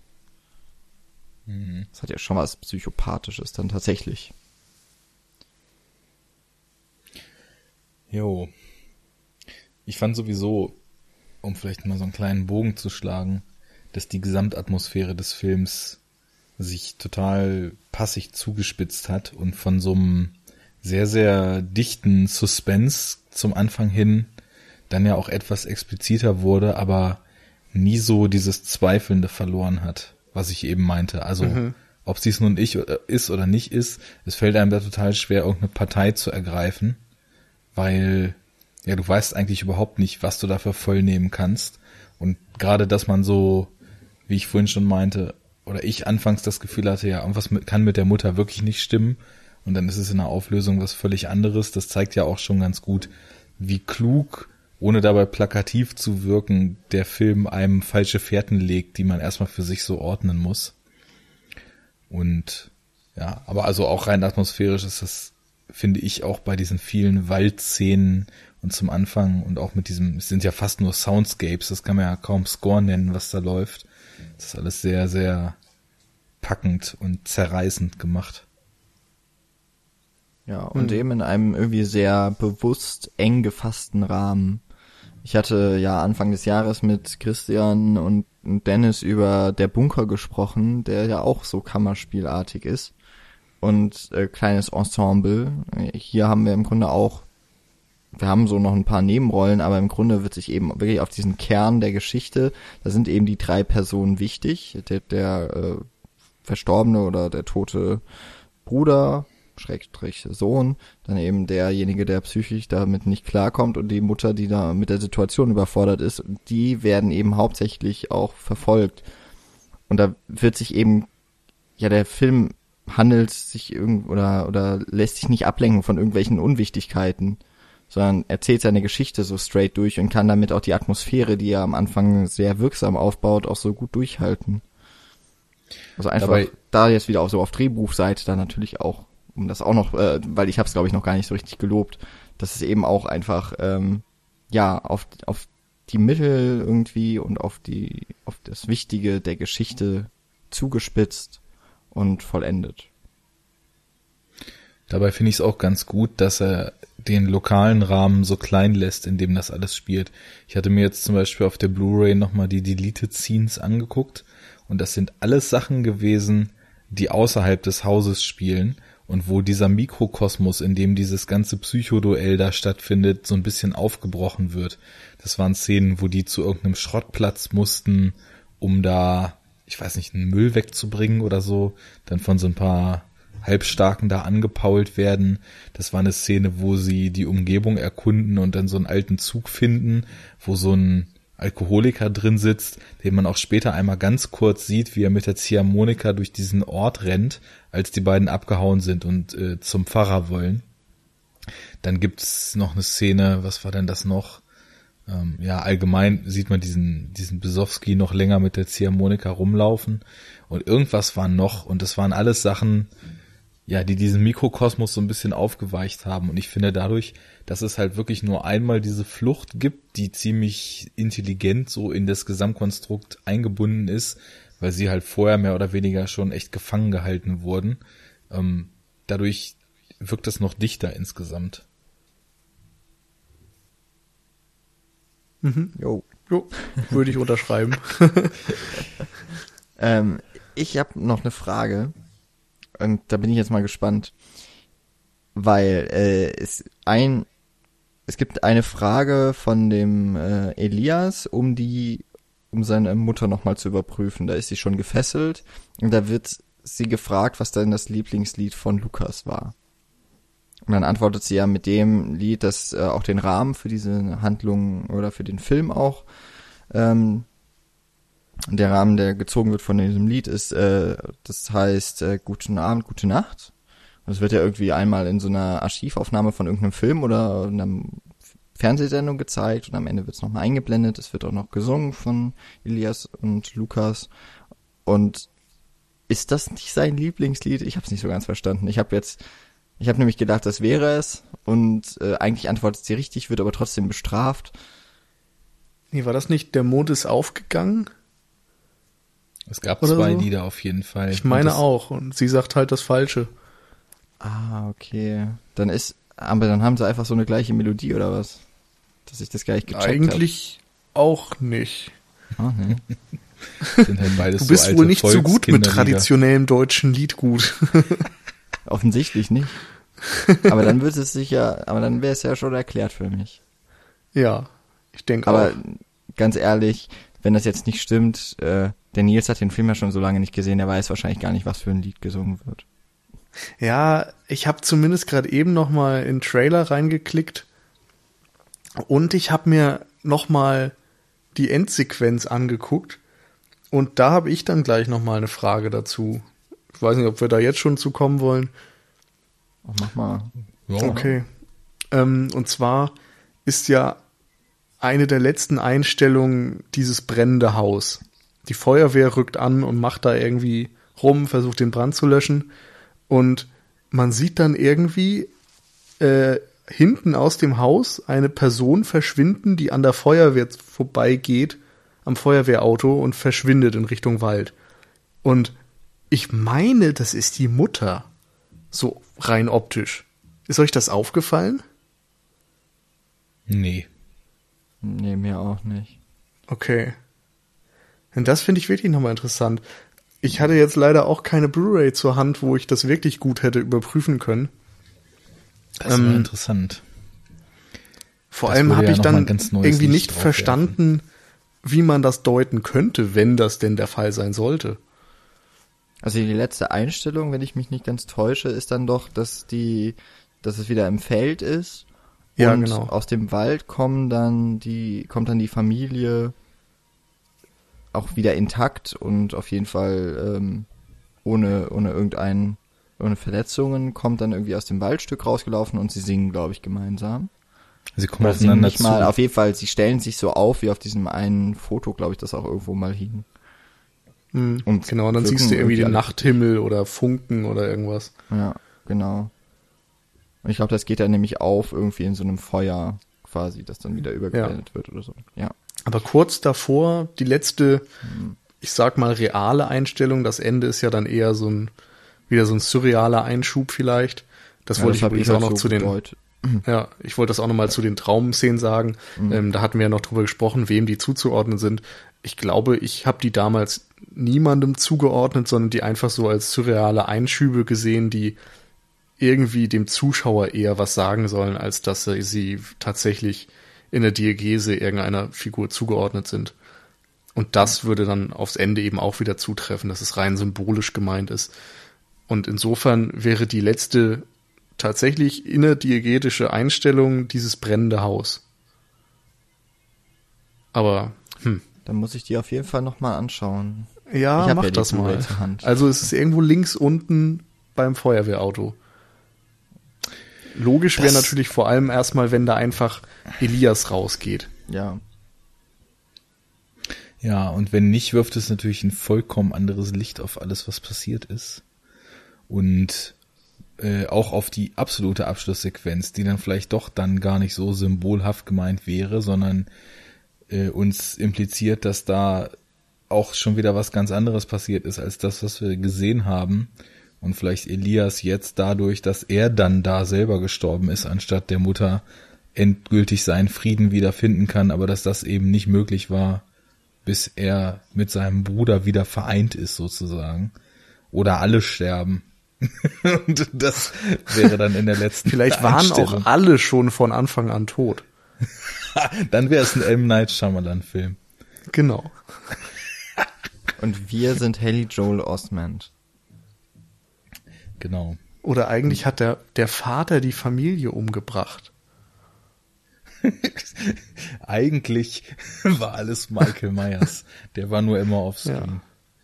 Oder ganz am Ende spult Michael Haneke den Film zurück. Oder genau. so.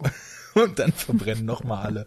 Das kommt nach dem Abspann, Post-Credit-Scene. Und sagt, na, haben Sie. Aber nur im Director's Cut. das ist ein Schmarrn. Ach, Ivo. Sowas gibt's bei uns nicht. Wir sind hier äh, streng analytisch unterwegs. Genau, Schmarren gibt's nicht. Was ich ganz schön fand, und ich weiß nicht, ob ich da vielleicht einfach immer gern, wenn dieser eine Fall eintritt, Lynch sehe, weil ich Lynch sehen will. Aber ich finde ja immer, wenn so Leute in die Dunkelheit gehen, ähm, das wird auch interessanterweise in Österreich gern gemacht, denn ich weiß nicht, ob ihr den österreichischen Horror-Psychothriller Hotel kennt. Nee, ich glaube nicht. Nee. Ähm, ja, der, ist, der spielt auch so in einer Einöde und äh, ich weiß nicht mehr, wer die Hauptdarstellerin war, aber sie kommt da so als Nachtportier in so ein Hotel und passieren ganz seltsame Sachen. Und es gab hier, glaube ich, auch wieder zweimal so Szenen, wo Leute so schleichend in die ungewisse Dunkelheit gegangen sind. Und für mich ist das immer total Lost Highway, weil, also vielleicht auch einfach nur, weil die Szene mich in Lost Highway so geprägt hat. Aber einmal als sie in diese Höhle gehen, wo sie die Katze finden und später auch nochmal in irgendeinem Flur. Ich, da war ich aber vielleicht auch so ein bisschen drauf gebrieft, zu gucken, wo ich da Filmzitate finde. Denn unser Kollege Patrick vom Bahnhofskino hat damals auch mal irgendwie eine kurze Vorstellung zu Ich sehe, ich sehe gemacht und schwärmte irgendwie nur davon, wie man an allen und Ecken und Enden irgendwelche Filmreferenzen finden würde, die ja jedem Horrorfreund das Herz aufgehen lassen würden. Und da war ich dann vielleicht auch ein bisschen zu sehr auf Versuche. Aber. Hm. Also was für mich am deutlichsten war, war diese Kopfschüttelfratze, wo man das Gesicht nicht mehr erkannt hat. Ähm, das war für mich ein ziemlich klares Zitat in Richtung Jacobs Ladder. Ah, ja, ja. Da habe ich mich nämlich gerätselt, woher ich das Bild genau so kenne. Ja.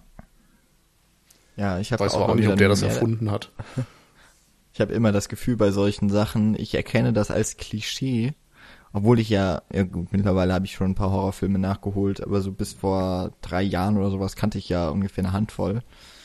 und hatte auch da keine Ahnung, ich war irgendwie schon so ein bisschen geprägt, dass ich gedacht habe, ach ja, ja, das ist, das ist doch so ein Klischee jetzt, so die Hand, die irgendwo aus dem Grab oder sowas halt stößt, wo ich mittlerweile weiß, dass das Carrie ist und sowas.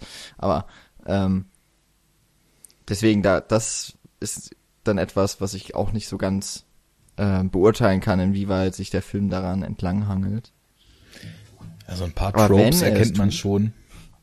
Aber wenn er es auf jeden Fall tut, dann äh, ohne so seine eigene Handschrift zu verlieren. Das wollte ich nämlich eben noch bei den Dunkelheitsszenen hinten ransetzen, dass man das sehen kann, wenn man will und vielleicht einfach, also deswegen meinte ich auch, ich weiß nicht, ob ich da immer Lynch sehe, wenn ich will. Vielleicht ist es auch einfach nur ein gängiger Trope, der auch in Lost Highway schon ein Trope war, aber der verlässt nie seine konsistente Inszenierung. Also da, das wirkt komplett aus einem Guss und auch die Traumsequenzen fallen da nicht unangenehm raus und ja, die gesamte Bildsprache oder auch Klangsprache in Kombination geht total gut auf, finde ich.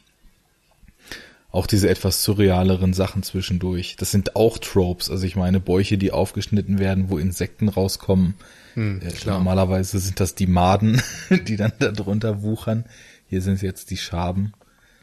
Oder Insekten, die irgendwie in den Mund klettern und dann in einen reingehen. Haben wir auch schon hunderttausendmal gesehen.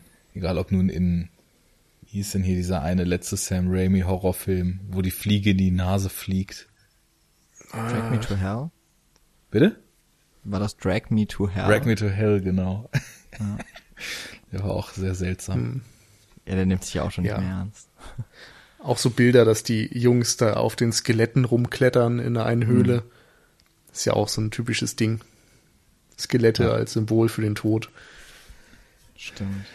Wo sie dann die Katze rausholen. Vielleicht ist die Katze dann ja auch schon der Unheilsbringer. Ja, das passt ja auch wieder dazu, dass die Natur und die Jungen der Todesbringer für die Mutter sind und so weiter. Ja, ist wieder so eine Vorausdeutung, wie du schon schön mehrere äh, vorhin beschrieben hast. Die Katze aus dem aus dem Todesverlies Sack. führt dazu, dass die Mutter dann auch stirbt später. Ach ja, schönes Wahrscheinlich Ding. ist es ein Nazi-Grab und am Ende sind es eben doch die Deutschen, die schuld sind. aber, aber Hitler war doch Österreicher. die haben ja mitgemacht. Tja. Ja, so viel zum Thema, das ist alles analytisch hier. Mhm. Äh, wo wir gerade noch äh, bei Referenzen sind, fällt mir etwas ein, was keine Referenz ist, aber ein österreichischer Horrorfilm. Kennt ihr den Film Angst? Nee. Du hast mir schon häufig davon erzählt und ich Echt? will ihn immer gucken. okay. Und hab's aber noch nicht geschafft.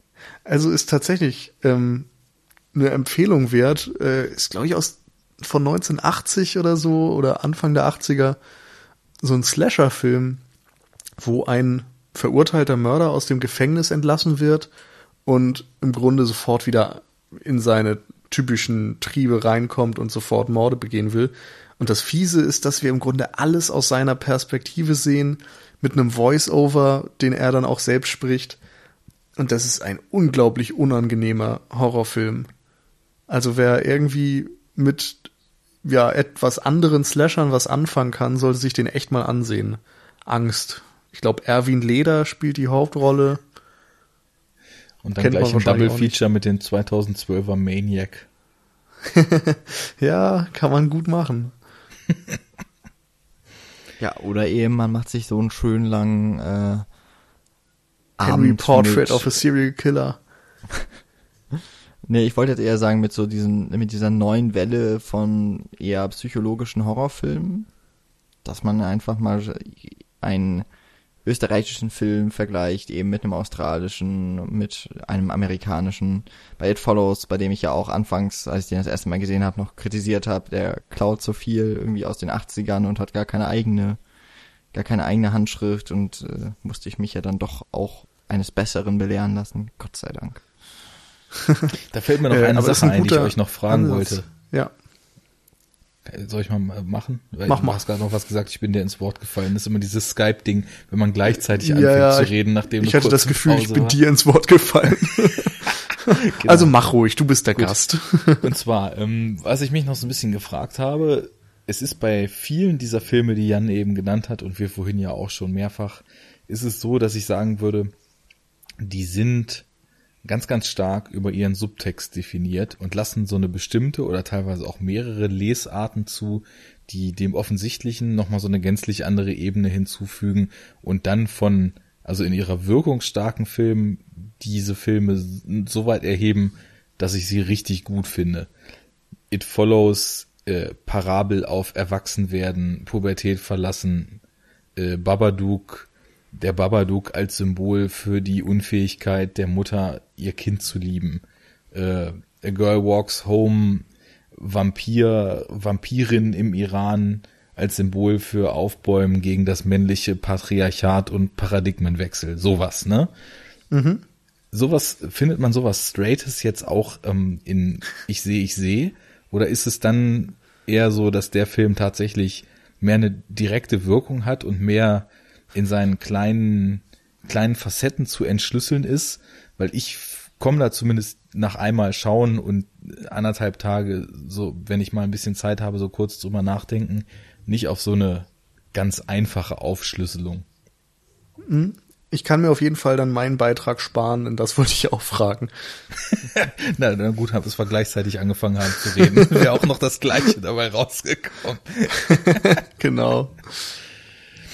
Also ich habe zumindest ich müsste jetzt eigentlich versuchen, euch beiden da eine Antwort zumindest mal anzubieten. Hm. Ja, mach mal. Nee, also ich würde jetzt auch mal behaupten, dass ich sehe, ich sehe nicht so eine starke symbolhafte Geschichte erzählt, die jetzt nicht so sehr als Metapher zu lesen ist. Ich finde, dass bei den anderen genannten Beispielen wird irgendwie durch eben ein surreales Element, durch ein fantastisches Element, da der Vampir, da die Schreckgestalt aus einem Buch und dort äh, der diese Krankheit oder diese, dieses Wesen, das einen verfolgt.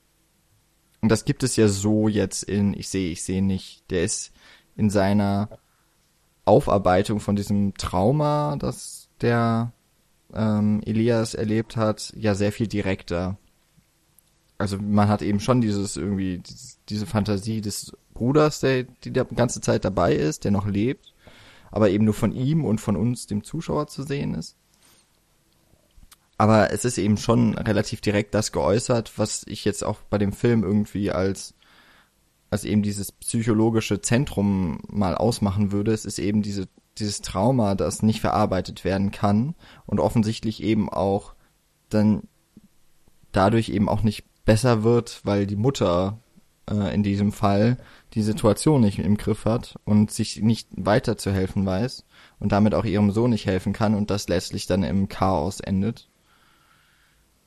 Ist jetzt äh, eigentlich dann noch ziemlich genau das, was man eben sieht. Aber ja. es hat eben mhm. schon diese, was jetzt nicht jeder Horrorfilm irgendwie noch vor ein paar Jahren hatte, auf jeden Fall auch heute natürlich nicht, dass da irgendwie sowas ja, ich nenne es halt so, dieses psychologische, vielleicht diesen psychologischen Ernst irgendwie dahinter hat.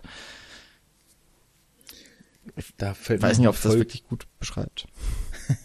ja, da fällt mir zumindest noch eine Folgefrage ein. Denn das trifft es vielleicht ganz gut, was ich vorhin so ein bisschen Probleme hatte zu formulieren. Inwiefern ähm, hilft denn dem Elias das Nicht-Akzeptieren seiner Mutter als seine Mutter diesen ja, diesen, diesen Scheinzustand seiner, seiner eigenen Traumrealität aufrechtzuerhalten.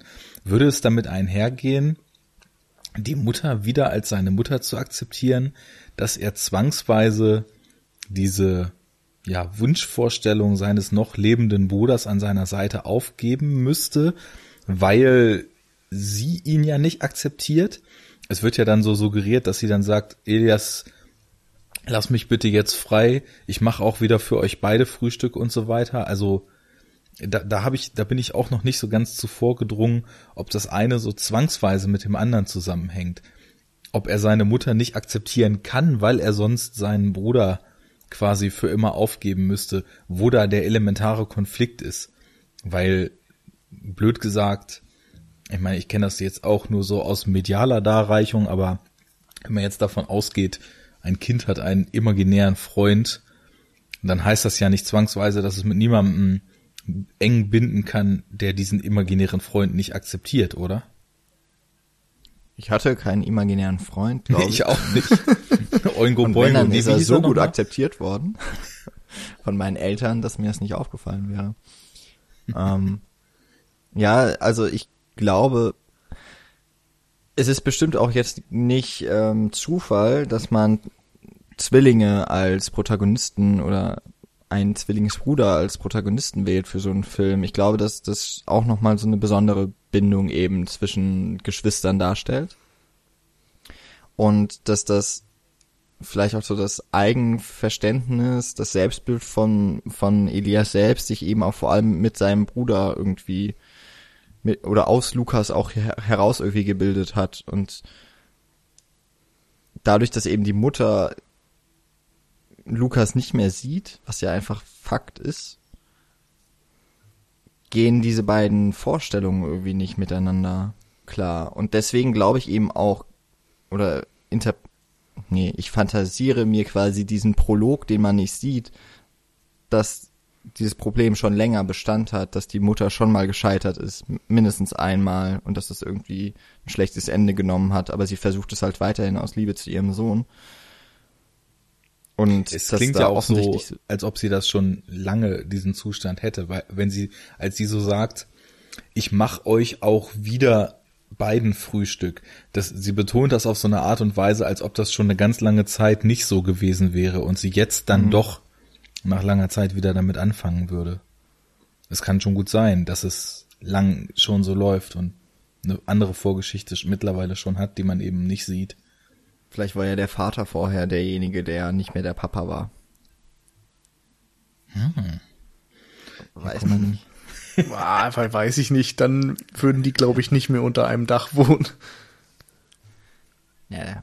Tun sie ja Also es ist ja auch das Schöne irgendwie an diesem Film. Jetzt finde ich, dass es eben man, man wird so reingeworfen und im Grunde, wenn man diese Situation, die kann man eben akzeptieren oder man hinterfragt sie zu sehr. Und ich glaube, wenn man sie zu sehr hinterfragt, macht einem das so ein bisschen diesen Film, naja, wird vielleicht die Wirkung dann schon ein bisschen eindämmen. Aber wenn man eben diesen, diesen Suspension of Disbelief irgendwie direkt aufbaut und halt sagt, okay, das ist die gegebene Situation, äh, bin ich dabei, und das, das finde ich irgendwie dann auch stark bei diesem Film, weil er eigentlich nur diese eine Lücke hat, finde ich. Und die ist eben vorm Film. Und die muss man halt akzeptieren. Und wenn man dann da drin ist, dann lässt der Film einen auch nicht los. Weil ab da ist alles so schlüssig aufeinander folgen. Das haben wir ja auch schon mehrfach betont. Aber man muss ja schon ein Verständnis dafür entwickeln, warum das da so ist, wie es ist. Und wenn ich zum Beispiel jetzt mitkriege, oder wenn ich mich frage, ist die Mutter nur böse, damit die Jungs auf den Trichter kommen, sie ist nicht die Mutter und die Handlung dadurch in Gang geworfen wird? Mhm. Oder ist sie aufgrund irgendeines sinnvollen Grundes böse? Dann ist das schon ein Unterschied. Ich muss da gerade so ein bisschen dran denken. Kennt ihr diese Krimiserie Die Brücke mit, äh, wie heißt er nochmal hier, der starke dänische Schauspieler?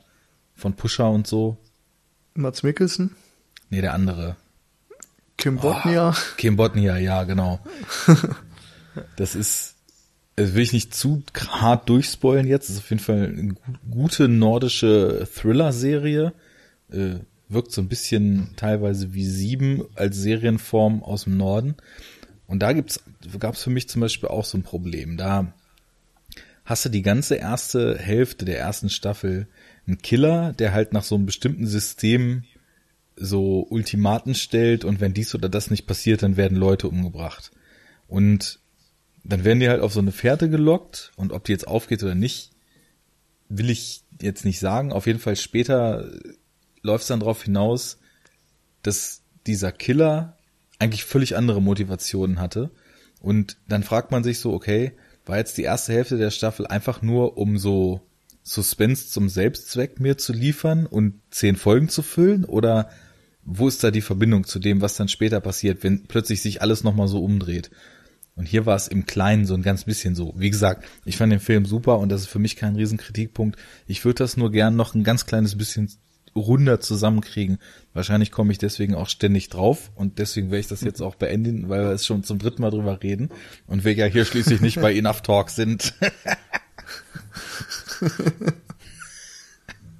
ja, also die Frage, die sich also da eben so stellt, ist, ob das für einen ein Problem darstellt tatsächlich. Und also meinetwegen ist, also ich könnte auch damit leben und sagen, dann ist es eben nur Suspense, der Suspense willen, wenn sie so gut gemacht ist, dass ich den Film als eben einfach dieses geschlossene Ding sehe, was ich eben vor mir habe, die Laufzeit von Minute oder von null an bis eben Minute 138, äh, Quatsch, 98 oder sowas hat er, glaube ich.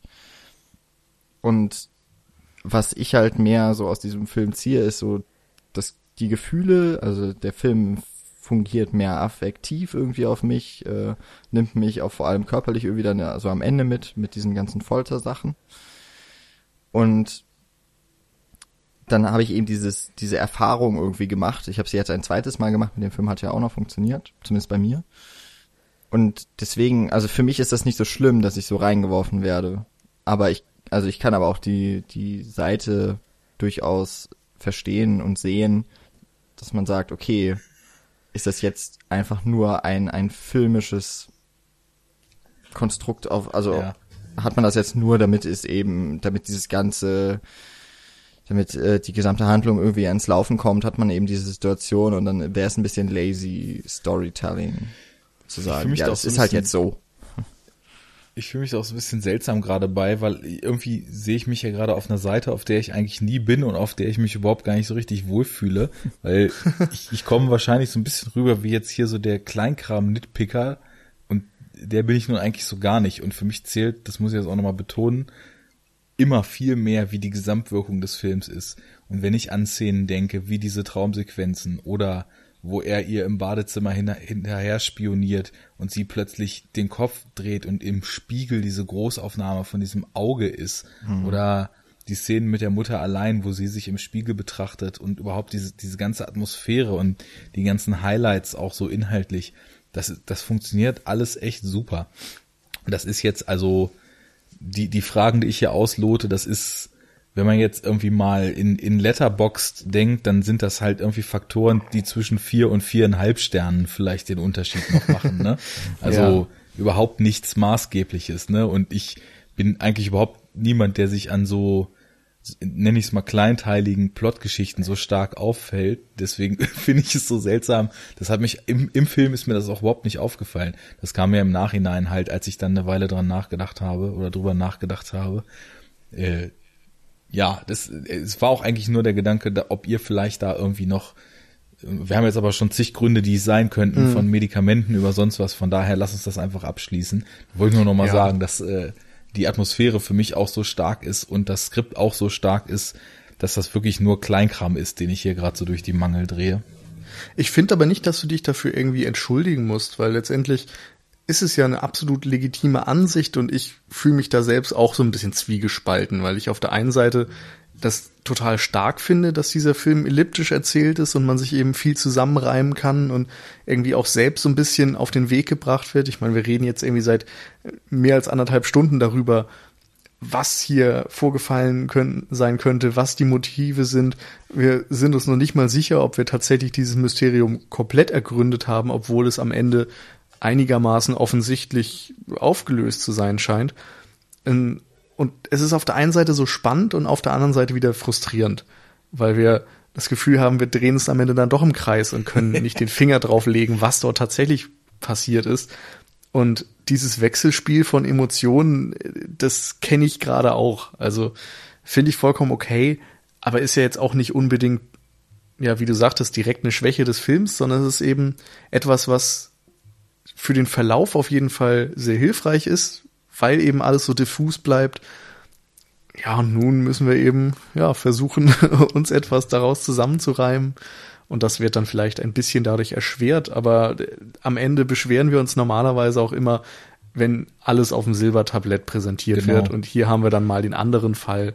Und das kann man dann, denke ich, auch schätzen. Dieses, dieses Rätselraten, das hat ja auch total was. Und mir ist immer ein Film, wo ich äh, fünf Sachen mir vielleicht noch zusammenpuzzeln muss, den Film zwei, drei, in dem Fall jetzt vielleicht nicht so oft, aber zwei, drei, vier, fünf Mal gucke, immer noch neue Sachen finde, neue Theorien entwickle, als wenn man äh, dann den Abspann laufen hat und denkt sich, okay, da brauche ich jetzt auch nicht weiter drüber nachdenken. Und ich habe im ja. Vorfeld auch äh, gedacht, na, wie, wie viel werden wir denn jetzt wohl über Ich sehe, ich sehe eigentlich sprechen können? Und wie du eben schon sagtest, da kommt schon eine ganze Menge zusammen. Ich glaube aber, von mir aus sind wir jetzt dann bald an einem Punkt angekommen, wo es redundant würde. Ja, ich bin auch durch. Ja. Ich kann nur noch sagen, ich habe gestern äh, Mord im Orient Express gesehen, so eine Agatha Christie Verfilmung. Und da war es nur wirklich so, dass alles am Ende durchgekaut wurde. Und ich habe mich wirklich aufgeregt, weil du die ganze Zeit mitgefiebert hast, wer jetzt der Täter sein könnte. Und am Ende kommt die Auflösung. Es ist sowas aus der Luft gegriffenes, was man nie im Leben vorhersehen könnte. Und dann steht da dieser blöde Hercule Poirot und erklärt dir alles bis ins ja. kleinste Detail, was vorgefallen ist. Und du denkst dir so, ja, okay. Wie auch. Das hätte ich mir sparen können und wie auch wie wahrscheinlich überall unter da. der Sonne und wie auch ja. in jedem anderen. Ich bin auch kein großer Fan von. Also Who Done It ist irgendwie durch für mich. Mhm. und gerade deshalb funktioniert dann Ich sehe, ich sehe als Beispiel wieder deutlich besser. Sehr schön. Sehr gut. Ich glaube, das haben wir doch einigermaßen rund zu Ende bekommen und sogar noch irgendwann so auf halbem Wege einen Film gedisst. Du magst noch sagen, welche Verfilmung das war? Das war, war tatsächlich das die berühmte aus den 70ern. Echt? Mit all mit den Sean Stars. So. Ist ansonsten jetzt auch kein, ich weiß nicht, kein schlechter Film, der ist schon gut inszeniert auf eine Art, aber diese Story, die da zugrunde liegt, ist, äh, ich weiß nicht, ich kann damit nichts anfangen. Ja. Ist auch extrem halt. dialoglastig, also man merkt irgendwie auch diese, ja, Herkunft, also dass es eine Buchvorlage ist, sehr stark und hm, mir jetzt nicht so gefallen, aber da darf sich natürlich auch jeder gerne selbst ein Bild zu machen. Gefallen hat euch hoffentlich auch, was wir heute besprochen haben, vor allem auch unser Gast. Und äh, wenn ihr, wenn ihr den so toll fandet, dass ihr meint, oh ja, äh, das war aber auf jeden Fall noch nicht genug geredet, dann ähm, sagt doch noch mal kurz, Arne, wo sollte man hingehen?